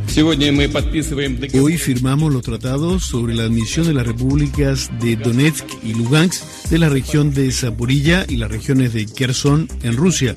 Estoy seguro de que la Asamblea Federal apoyará las leyes constitucionales sobre la admisión y sobre la aceptación de cuatro nuevas regiones en Rusia, de cuatro nuevas entidades territoriales de la Federación Rusa, porque esta es la voluntad de millones de personas. Mientras tanto, en el terreno en Ucrania se registró un ataque armado contra un convoy humanitario de vehículos civiles eh, que dejó 23 muertos y 28 heridos en el límite de la región ocupada de Zaporilla. Tanto el gobierno ucraniano como el ruso se acusan mutuamente de este ataque. Los ministros europeos de energía acordaron medidas de emergencia para afrontar el alza en los precios de la electricidad y el gas como consecuencia de la guerra en Ucrania, reducción obligatoria del 5% en el consumo de la electricidad en las horas pico y un impuesto a las empresas de energías fósiles como el gas o el petróleo. Sin embargo, no hubo acuerdo sobre imponer un tope al precio del gas ruso. En Estados Unidos, el presidente Joe Biden aprobó la declaración de emergencia en el estado de Carolina del Sur ante la llegada inminente del huracán Ian en las próximas horas. Esto luego de su paso por Florida, donde dejó a dos millones y medio de personas sin electricidad y generó inundaciones catastróficas. La estrella del fútbol brasileño Neymar se defendió de las fuertes críticas que recibió por haber manifestado públicamente su apoyo al presidente Jair Bolsonaro de cara a las elecciones del domingo. Hablan de democracia, pero cuando alguien tiene una opinión diferente es atacado, escribió Neymar en su cuenta de Twitter, donde tiene 8 millones de seguidores. Y la Casa Real de la Moneda Británica reveló hoy cómo será la nueva moneda con el rostro del rey Carlos III. Es una pieza que empezará a circular a partir de diciembre y que gradualmente irá retirando las 29 mil millones de monedas en las que aparece su madre, Isabel II. Con esto ponemos punto final a este flash de RFI. Queremos escuchar tu voz. Síguenos en nuestras redes sociales. En Facebook como Prisma RU y en Twitter como arroba PrismaRU.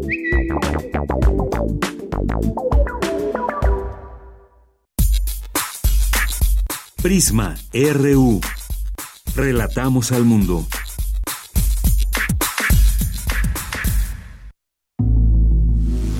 Corriente Alterna.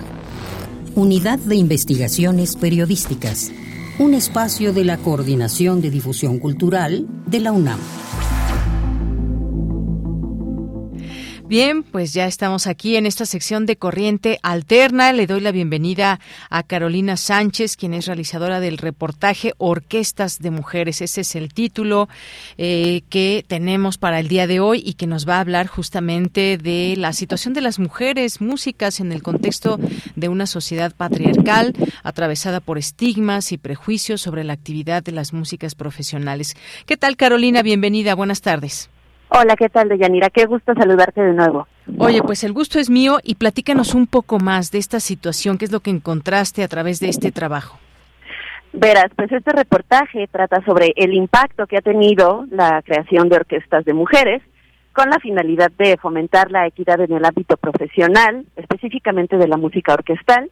Y pues bueno, a través de las entrevistas, las involucradas manifiestan que aunque se ha logrado mucho, todavía hay estigmas con los que ellas tienen que batallar, como el hecho de que haya instrumentos a los que se les denomina femeninos, masculinos, la imparcialidad al momento de hacer audiciones para ingresar a los principales ensambles orquestales de la Ciudad de México. Y pues bueno, todo eso se desarrolla con más detalle en el reportaje. Muy bien. Oye, pues si te parece, vamos a escuchar este trabajo, parte de este trabajo, y regreso contigo para seguir comentando. Claro que sí, gracias. Adelante. En la historia de la música mexicana han existido tres orquestas integradas en su totalidad por mujeres. La Orquesta de Mujeres del Nuevo Mundo, la Orquesta de Mujeres del Nuevo Milenio y la Orquesta Sororidad. Pero no surgieron de la nada, hay mujeres ícono antes de estos proyectos, como la directora Sofía Cancino, la pianista Alicia Urrieta y otras mujeres que han ocupado lugares en las orquestas de la Ciudad de México a lo largo del siglo XX. Estas son las voces de las involucradas en la Orquesta Sinfónica de Mujeres del Nuevo Milenio, creada en 2002, y la Orquesta Sororidad, creada en 2020. Corriente alterna. Nunca antes hubo una orquesta de mujeres con tantas facilidades como las que tuvo la Orquesta Sororidad. Este ensamble extendió a las involucradas contratos remunerados por su trabajo para inaugurar el Festival Tiempo de Mujeres el 5 de marzo de 2020. Es Josefa de Velasco. Cada día era apagar diferentes incendios, ¿no? Así de, pues ¿dónde se va a ensayar? Pues es que no hay sala, pues y luego pues fue dos días antes de la pandemia de todo mundo a su casa y nos hablaron y nos dijeron, oye, pues así, haz de cuenta que ensayamos creo que dos semanas y el domingo era el concierto y era viernes y me hablaron y oye, pues se cancela porque pandemia y pues, ya se cancela. Una orquesta de mujeres, aunque es de gran mérito, se parece a otros espacios separados de nuestra vida citadina. Cristina Escudero lo explica lo mismo que pasa con los vagones del metro. Si hay vagones del metro exclusivos para mujeres, pues qué padre, pero qué triste a la vez, porque entonces quiere decir que nunca aprendimos como sociedad a respetarnos. No obstante, las mujeres continúan desarrollándose también en áreas como la ingeniería de sonido y gestión cultural. Es la voz de Josefa Velasco, directora de la Orquesta Sororidad. Que se acabó esa época de sumisión, que no necesitamos como se pensaba antes, ¿no? Había una gran cantante y a fuerza tenía que tener atrás un productor. Ya podemos, ya podemos con todos estos puestos, ya podemos con esta orquesta. Las mujeres que se deciden por cumplir sus expectativas musicales son motivo tanto de crítica como de admiración. Escuchamos a la contrabajista Alejandra Roque. En la calle, o sea, me han visto caminar con, con mi instrumento y es motivo de burla de que, ay, está bien chiquita y, ay, pobrecita. O de admiración, de, no manches, amiga, ¿cuánto pesa? No, estás bien fuerte, te, soy... Alguien me dijeron, ay, soy tu fan, eres mi heroína. Es como de, ah. La desigualdad aún se percibe en orquestas de la capital mexicana. Así lo afirma la contrabajista Carla Torres. Bueno, yo llegué a escuchar de un maestro que decía que la sección de cello sonaba bien, llegó a sonar bien hasta que entraron mujeres, porque le, quitaron carácter a la sección. Todavía a fecha hay muchísimas personas, hombres y mujeres, que creen que los instrumentos tienen género. Entonces, así como de, ah, sí, ¿cómo es un instrumento masculino para ti? ¿no? Pues el contrabajo, la tuba, las percusiones, lo pesado, ¿no? Ah, sí, ¿cómo es un instrumento femenino para ti? Ah, pues la, la flauta, el violín, etc. Desde otra sección de la orquesta, Ana Emilia Castañeda, flautista, nos explica. Pero sí me tocaba ver justo, ¿no? Lo contrario, ¿no? Hombres que eran flautistas, que es gay, es que es marica, ¿no? Necesariamente todavía está muy arraigado eso un poco. La pandemia solo recrudeció las problemáticas constantes de este tipo de proyectos. Bueno, yo sí he visto que invitan mujeres, muy poquitas, y son extranjeras. Había mujeres que venían después de un concierto, venían conmigo con lágrimas en los ojos de la emoción de haber tocado en orquesta. En la otra cara de la moneda, las músicas declaran que existen ocasiones y fechas conmemorativas en las que se les solicita tocar porque necesitan presencia femenina. Al respecto, Cintia Garduño comenta.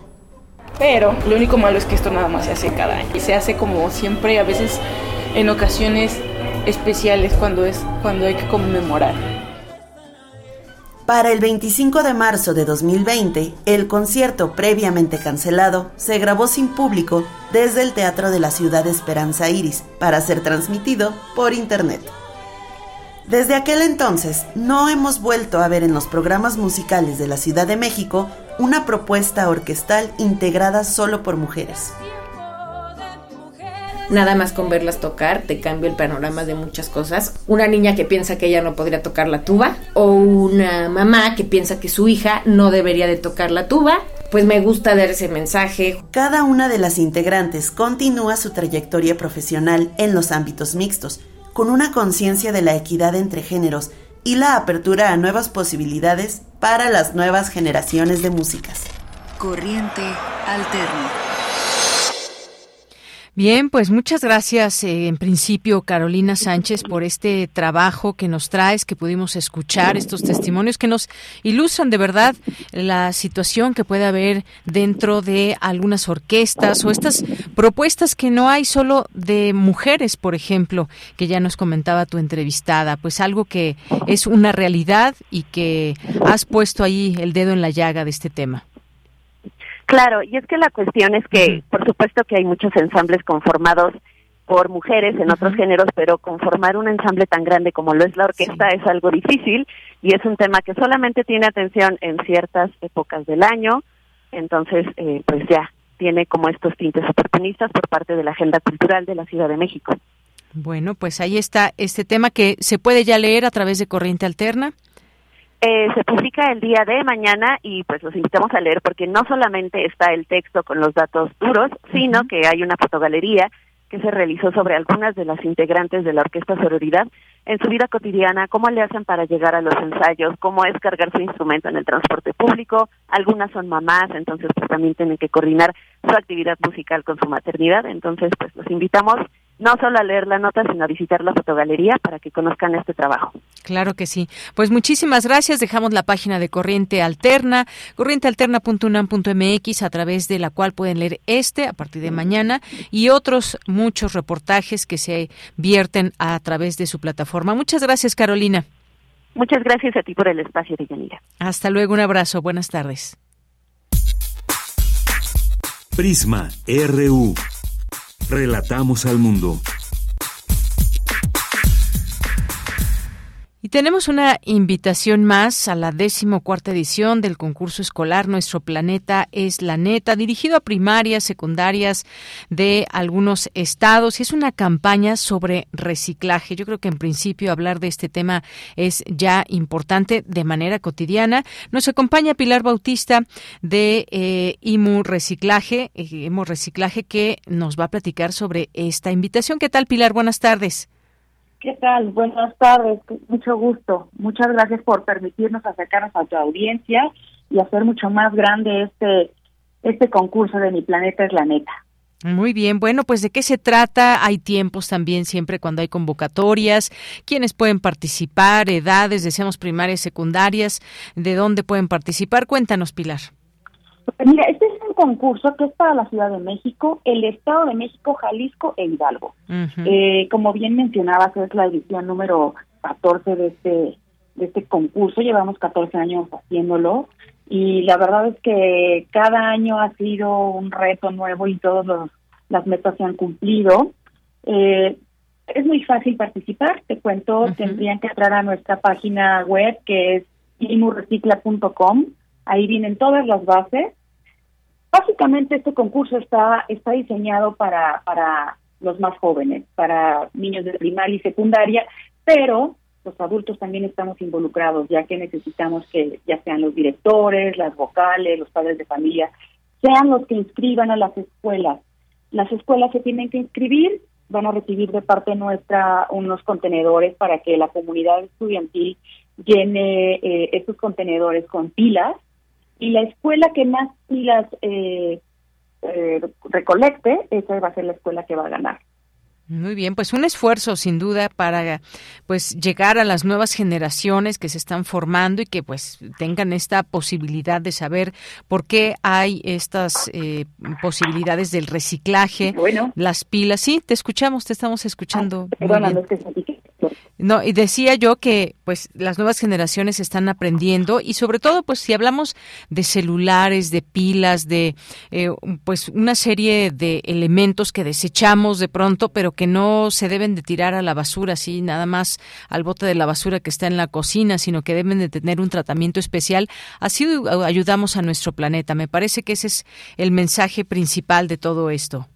Pilar. Es correcto, es correcto. El tema de el, mal manejo de las pilas en realidad causa una contaminación con un impacto bastante fuerte sobre, no nada más sobre el, el, suelo, la tierra, sino también sobre nuestra salud y la salud de, de, la fauna de, las ciudades en las que vivimos. Te cuento, una pila de estas pilas de reloj, de estas pilas pequeñitas, llega a contaminar hasta, puede contaminar hasta una alberca olímpica, ya que los materiales de los cuales está formado son bastante tóxicos.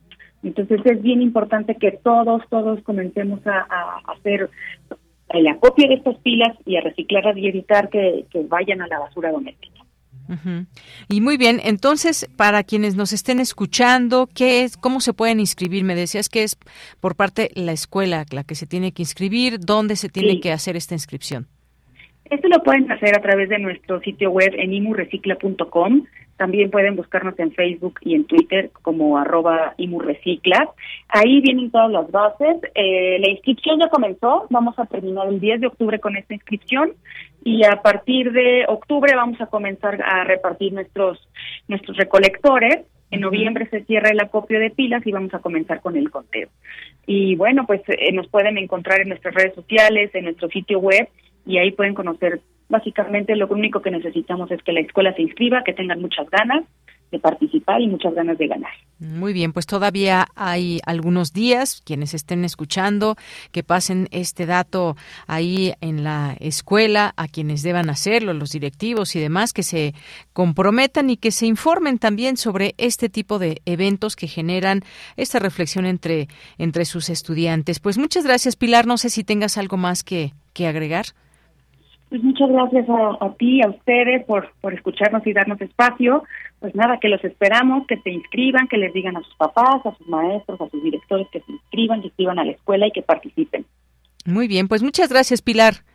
Gracias. Hasta luego, muy buenas tardes. Pilar Bautista, gerente de Mercadotecnia de IMU Recicla y esta invitación que nos dejan de esta decimocuarta edición del concurso escolar Nuestro Planeta es la neta, dirigido a primarias, secundarias de la Ciudad de México, de Jalisco, de Hidalgo y del Estado de México para pues generar no solamente esta reflexión, sino la propia acción de separar la basura y más todos estos desechos que son considerados como tóxicos y que contaminan pues el agua, los mantos freáticos y más. Continuamos. Queremos escuchar tu voz. Síguenos en nuestras redes sociales. En Facebook como Prisma RU y en Twitter como arroba PrismaRU.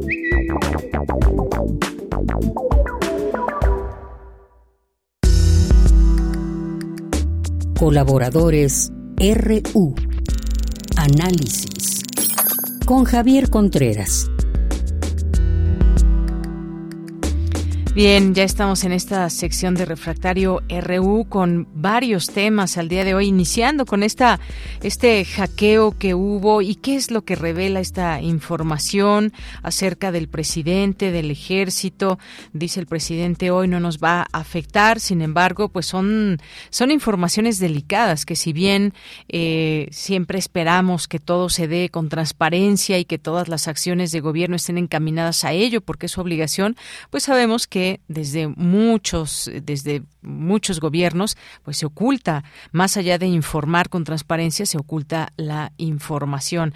Así que bueno, vamos a platicar de este y otros temas. Ya está en la línea telefónica el maestro Javier Contreras, maestro en Derecho, profesor de la FESA Catlán y de la Facultad de Derecho de la UNAM. ¿Qué tal, Javier? ¿Cómo estás? Buenas tardes.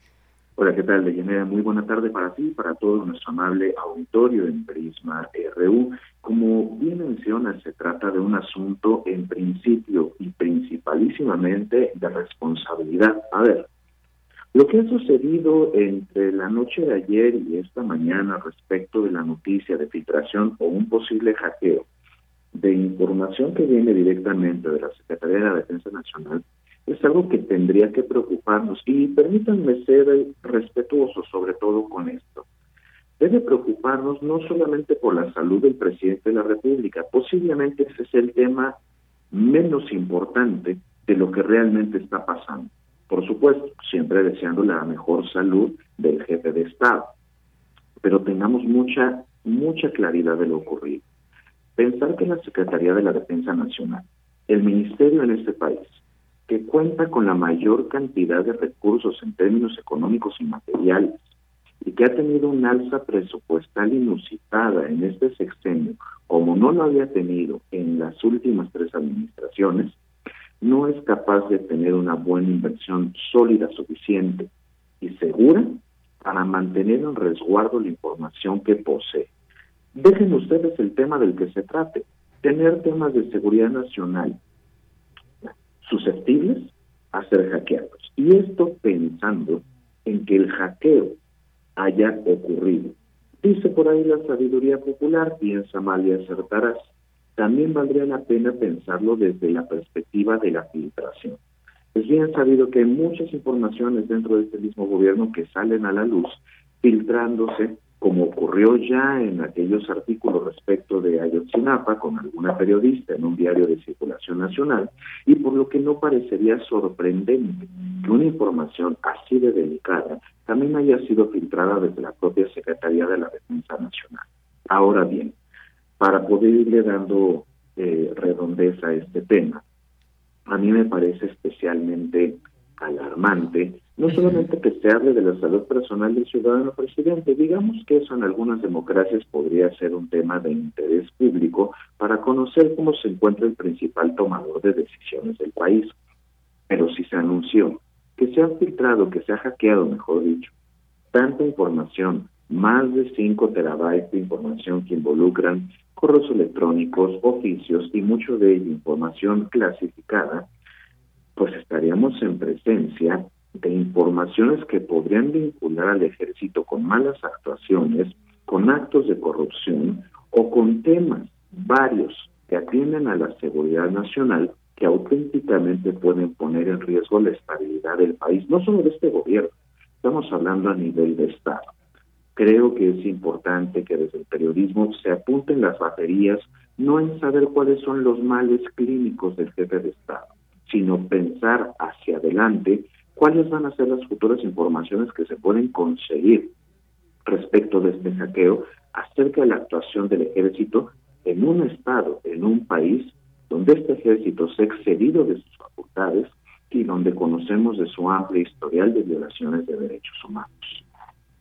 Bien, pues sí, efectivamente delicado, delicado sin duda todo esto eh, y la manera en cómo pues se accede a toda esta información que si bien puede ser y, como dice el presidente puede ser de cara a la transparencia y demás, pues finalmente son son eh, informaciones que muchas veces pues hasta que se piden o sean solicitadas por las vías adecuadas es como se da información o simplemente también puede haber información que está resguardada por lo delicado que puede ser y justamente es ahí donde, donde entramos, más allá de la salud del presidente o más allá de, de cuestiones que se puedan conocer eh, de hechos que ya sucedieron, porque pues todos los años que abarca supuestamente esto es desde 2016 hasta septiembre de este 2022, es una cantidad enorme de información que en todo caso pues veremos cómo se va a dar a conocer todo esto o cómo puede afectar o qué qué es lo que se dice sobre todo, porque estamos hablando quizás desde el punto de vista de que, bueno, sí se van a revelar o,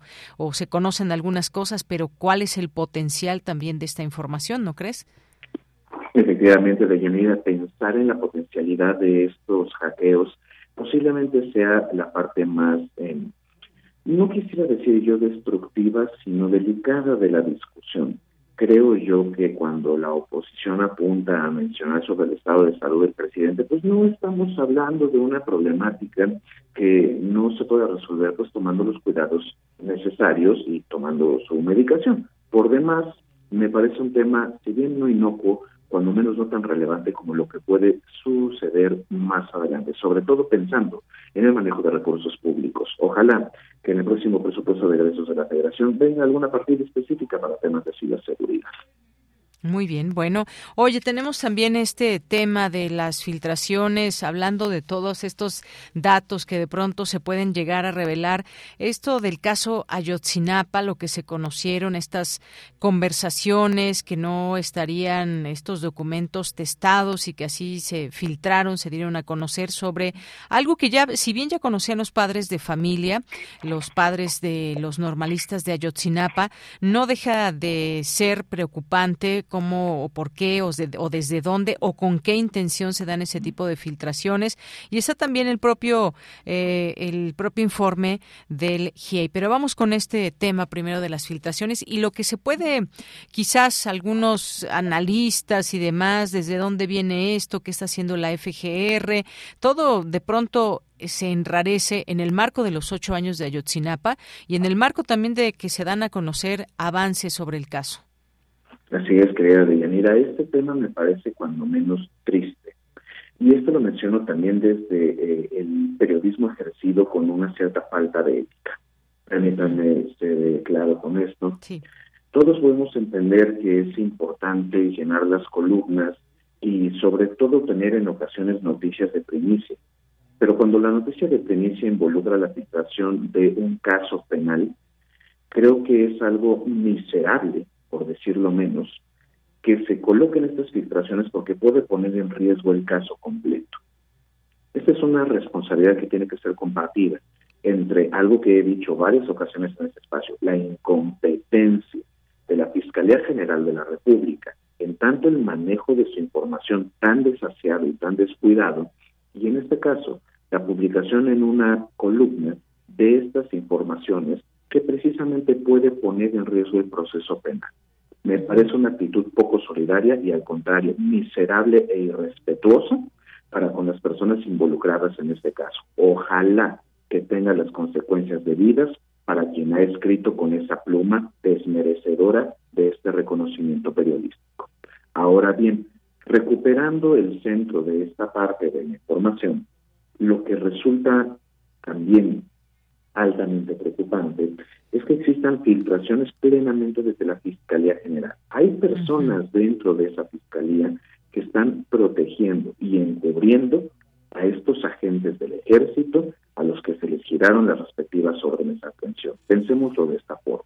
No solamente existieron las presiones y la petición de cancelar órdenes de aprehensión, reduciendo el número drástico el número de las que habían sido circuladas. Es una historia ampliamente conocida, sino que también se convierte en una problemática que al filtrar se pueden caer los procedimientos penales en contra de presuntos responsables en el caso de Yotzinapa.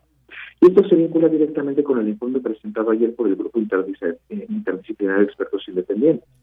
Los avances en la investigación del caso de Ayotzinapa por parte de la Comisión Presidencial y de este grupo interdisciplinario nos marcan también el doloroso escenario criminal donde ocurrieron los hechos de Ayotzinapa en aquella noche de Iguala.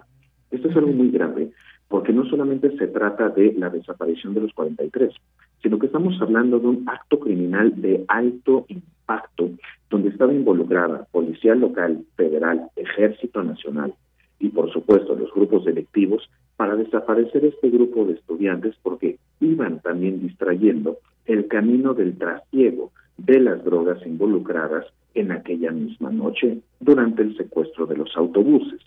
Entonces, no solamente se trata de la desaparición, sino también de la colusión del Estado mexicano completo en estas actividades de crimen organizado.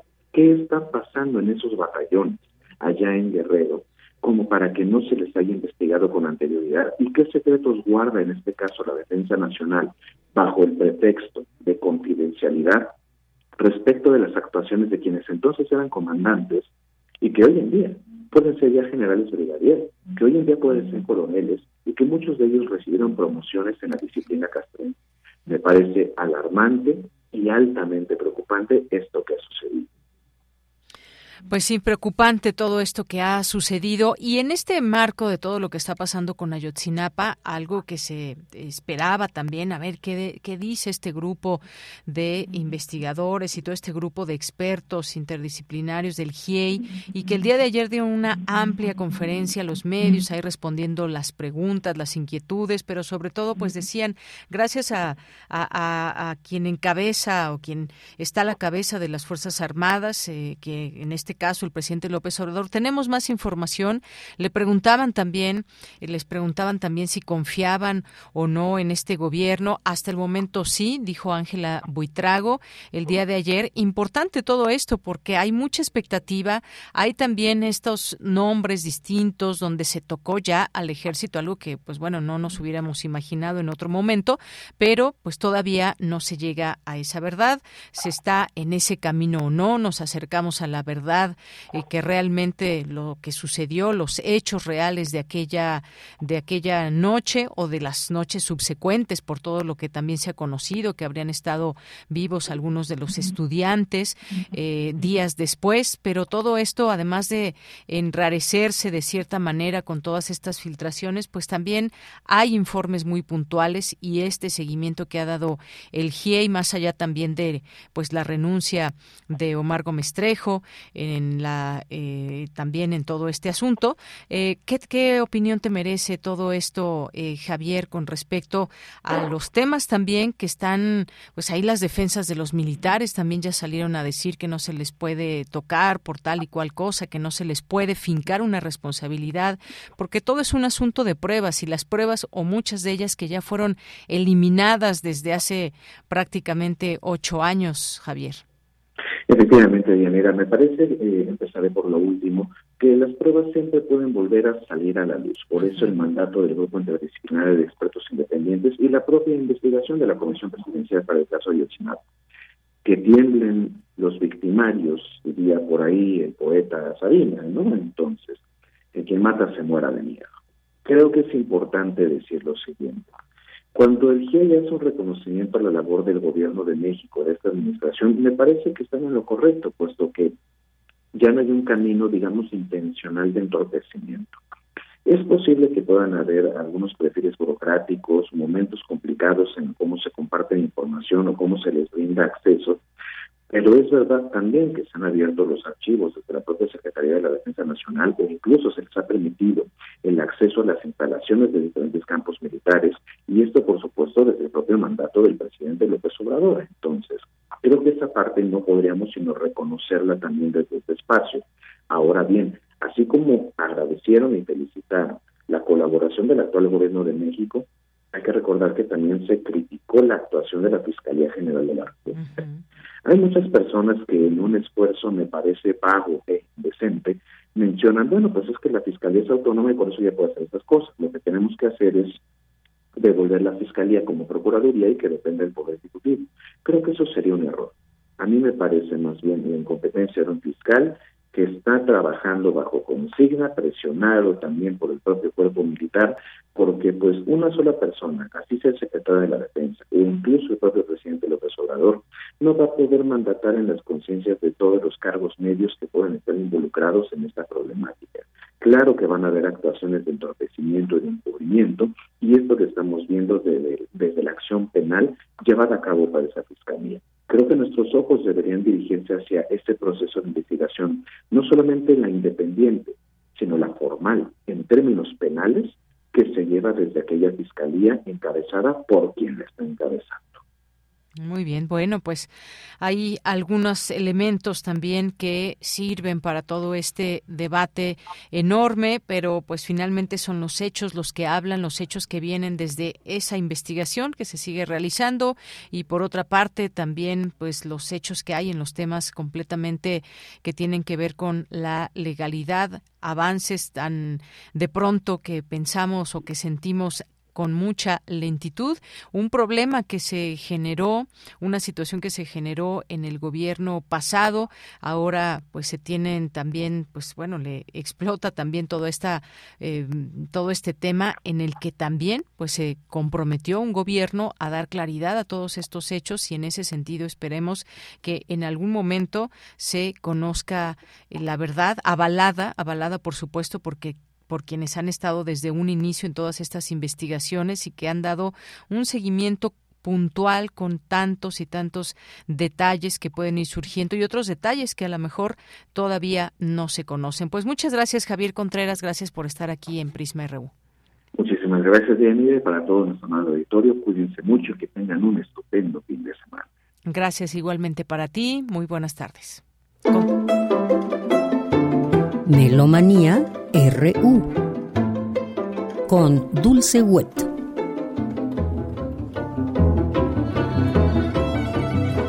Bien, pues dejamos este espacio para Dulce Wet y la sección Melomanía.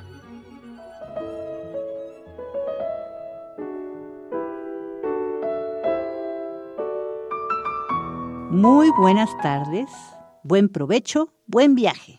Paco Ramírez y Dulce Wet, les damos la más cordial bienvenida a Melomanía hoy viernes 30 de septiembre del 2022. Muy pronto, el lunes próximo 3 de octubre, celebraremos 140 años de Karol Simanowski, compositor y pianista polaco, considerado uno de los principales de principios del siglo XX, afín a los estilos de Wagner y Strauss en sus inicios, Después de la Primera Guerra Mundial y de haber estudiado diversas culturas y filosofías, sus obras fueron de gran coloración orquestal e incluyeron elementos atonales y politonales, aunque sin abandonar las expresivas melodías de sus primeras obras. Más tarde, se interesó por la música tradicional polaca y sus 20 mazurcas para piano dan cuenta de esta afinidad. Estamos escuchando una de ellas con la pianista Eri Iwamoto, disco polaco del 2018 del sello Acte Preable.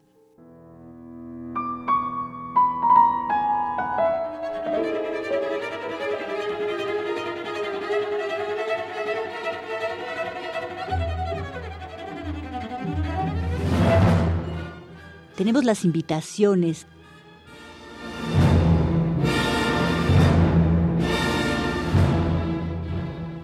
El próximo domingo 2 de octubre a mediodía, la Orquesta Sinfónica de Coyoacán, bajo la dirección de Rodrigo El Orduí, presentan un concierto titulado Rapsodia para cello y orquesta, con César Burguet como solista en el cello, la obertura de la ópera Robin Hood de Albert Dietrich y el concierto Rapsodia para cello y orquesta de Aram Cachaturia. En la segunda parte se escuchará la Sinfonía número 2 de Ludwig van Beethoven en sus cuatro movimientos.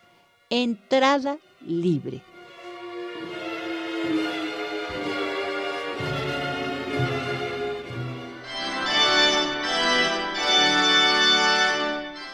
A continuación, la invitación del maestro Gustavo Delgado al Festival Internacional de Órgano Barroco un programa que empieza el próximo 15 de octubre.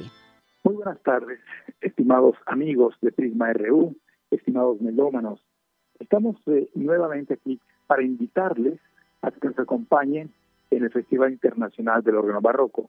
Soy Gustavo Delgado Parra, organista, compositor, director del festival en esta ocasión quiero informarles que ese domingo 2 de octubre no tendremos el acostumbrado concierto dominical. Sin embargo, la buena noticia es que estamos por iniciar la celebración de los 30 años del festival. Estaremos teniendo un programa interesantísimo que dará inicio a partir del 15 de octubre en diferentes órganos de la República y de la Ciudad de México. Tendremos actividades en Tlaxcala, que es donde va a iniciar este festival, Oaxaca, Puebla, desde luego la Ciudad de México, donde tendremos una cantidad importante de conciertos en la parroquia de San Agustín, que es la sede principal del festival. Quiero invitarlos a que estén pendientes porque estaremos iniciando el 15 de octubre. Tendremos aparte dos conciertos en la Ciudad de México este mismo mes de octubre que estaremos informando oportunamente. Invitamos a que estén pendientes de la programación con conciertos de organistas internacionales, organistas nacionales, un programa muy interesante de conciertos que les llevarán a lo largo de cinco siglos de música para órgano.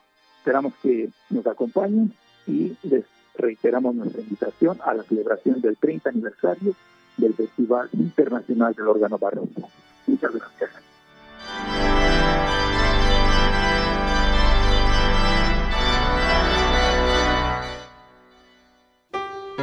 Dwayne Cochran nos invita al penúltimo recital del vigésimo quinto Festival Internacional de Piano en blanco y negro.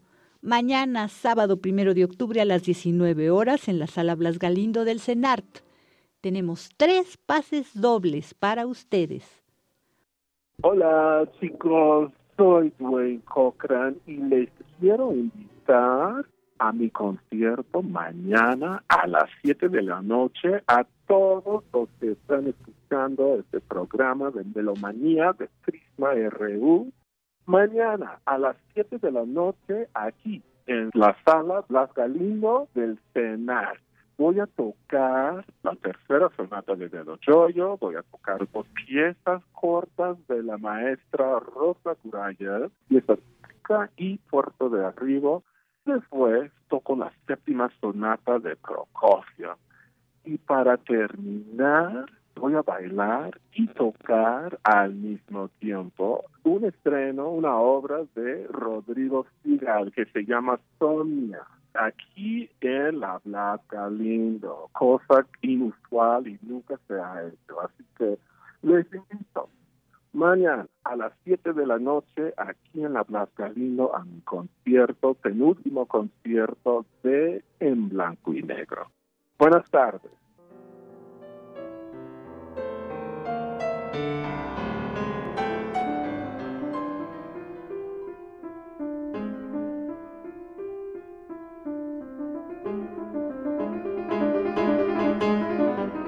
Invitación de Ana Gabriela Fernández al último recital de este vigésimo quinto Festival Internacional de Piano en Blanco y Negro, pasado mañana domingo 2 de octubre a las 13.30 horas en la Blas Galindo del CENART y para este concierto también hay otros tres pases dobles. Buenas tardes, amigos melómanos y radioescuchas. Mi nombre es Ana Gabriela Fernández, soy pianista concertista, de origen cubano, radicada en México desde hace nueve años. Me permite hacerles una invitación para el domingo 2 de octubre a las 3.50 horas en el auditorio Blas Galindo del Centro Nacional de las Artes de México. Me dará mucho gusto si pudieran asistir para presenciar un bello homenaje que voy a hacer yo, una servidora, al maestro Mario Lavista. Y voy a estar interpretando obras del mismo maestro como Mujer Picando en Cuarto Azul, los preludios dedicados a la memoria de Eduardo Mata, Tango Rag y una de sus obras más maravillosas que es Timur para piano. Y lo voy a estar acompañando uno de sus compositores de cabecera y el cual el maestro admiraba profundamente, que es Claude Debussy. Voy a tener la enorme fortuna de estrenar aquí en México la integral de los dos estudios escritos por Debussy para mi instrumento. Me daría muchísimo gusto verlos ahí. Va a ser un homenaje no solo en cuanto a la cuestión estética del maestro Lavista, sino también un homenaje muy personal de mi parte hacia él. Qué mejor hacerlo con uno de sus compositores favoritos, que era Claude Debussy. No lo olviden, los espero pasada mañana, domingo, a las 3 y 30 horas, en el Auditorio Blas Galindo del Centro Nacional de las Artes para escuchar música muy bella y conmovedora.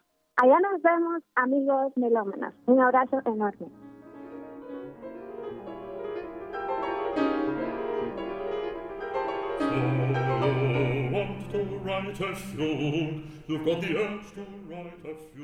Por último, recordaremos el fallecimiento el 4 de octubre, pero de 1982, 40 años, sin Glenn Gould, el gran pianista y compositor canadiense. Él nació apenas el 25 de septiembre de 1932, hace 90 años, digamos apenas porque pues fue la semana pasada, ¿no? fue muy excéntrico, realmente maravilloso para las obras de Johann Sebastian Bach y para muchas obras también contemporáneas. De hecho, estamos escuchando una de sus obras, So You Want to Write a Fugue. Entonces tú quieres que escriba una fuga para cuatro voces y cuarteto de cuerdas. Esto es música del álbum Glenn Gould, The Composer. Es un disco Sony producido en Francia en 1990 con Claro McFadden, soprano, Marie-Thérèse Keller, mezzo soprano, Jean-Paul Fauchecourt, tenor, Harry Van der Kamp, bajo, Bruno Monsagon y Gilles App, violines, Gerard Cauce, viola, Alan Mourier, cello, todos dirigidos por Nicolas Ribenk. Y hasta aquí Melomanía de hoy viernes 30 de septiembre del 2022. Paco Ramírez y Dulce Hueta agradecemos enormemente su atención y sintonía y los invitamos a permanecer en nuestra frecuencia. Que tengan un buen, divertido y provechoso fin de semana. Hasta la próxima.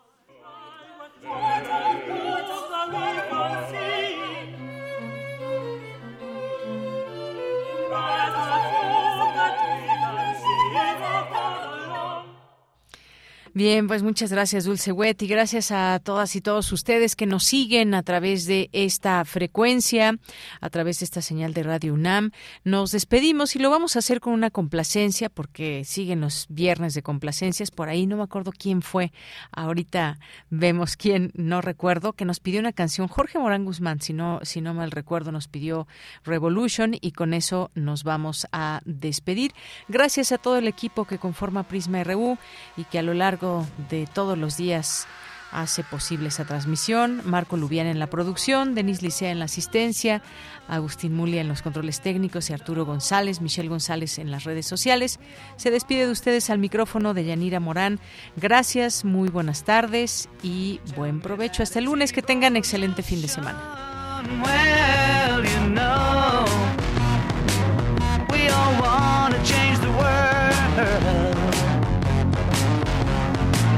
But when you talk about destruction, don't you know that you can count me out?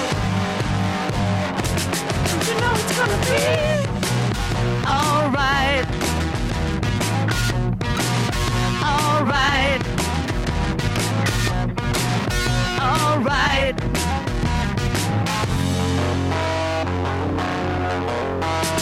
You say you got a real solution. We'd all love to see the plan. You asked me for a contribution. Well, you know, we all doing what we can. But if you want money for people with minds that hate, all I can tell you is, brother, you have to wait. Alright. Alright.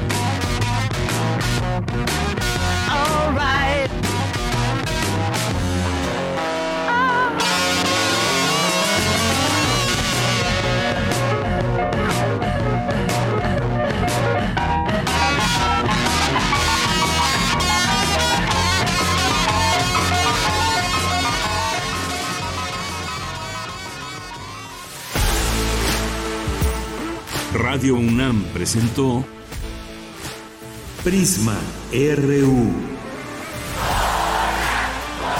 Una mirada universitaria sobre los acontecimientos actuales. Prisma RU. Relatamos al mundo.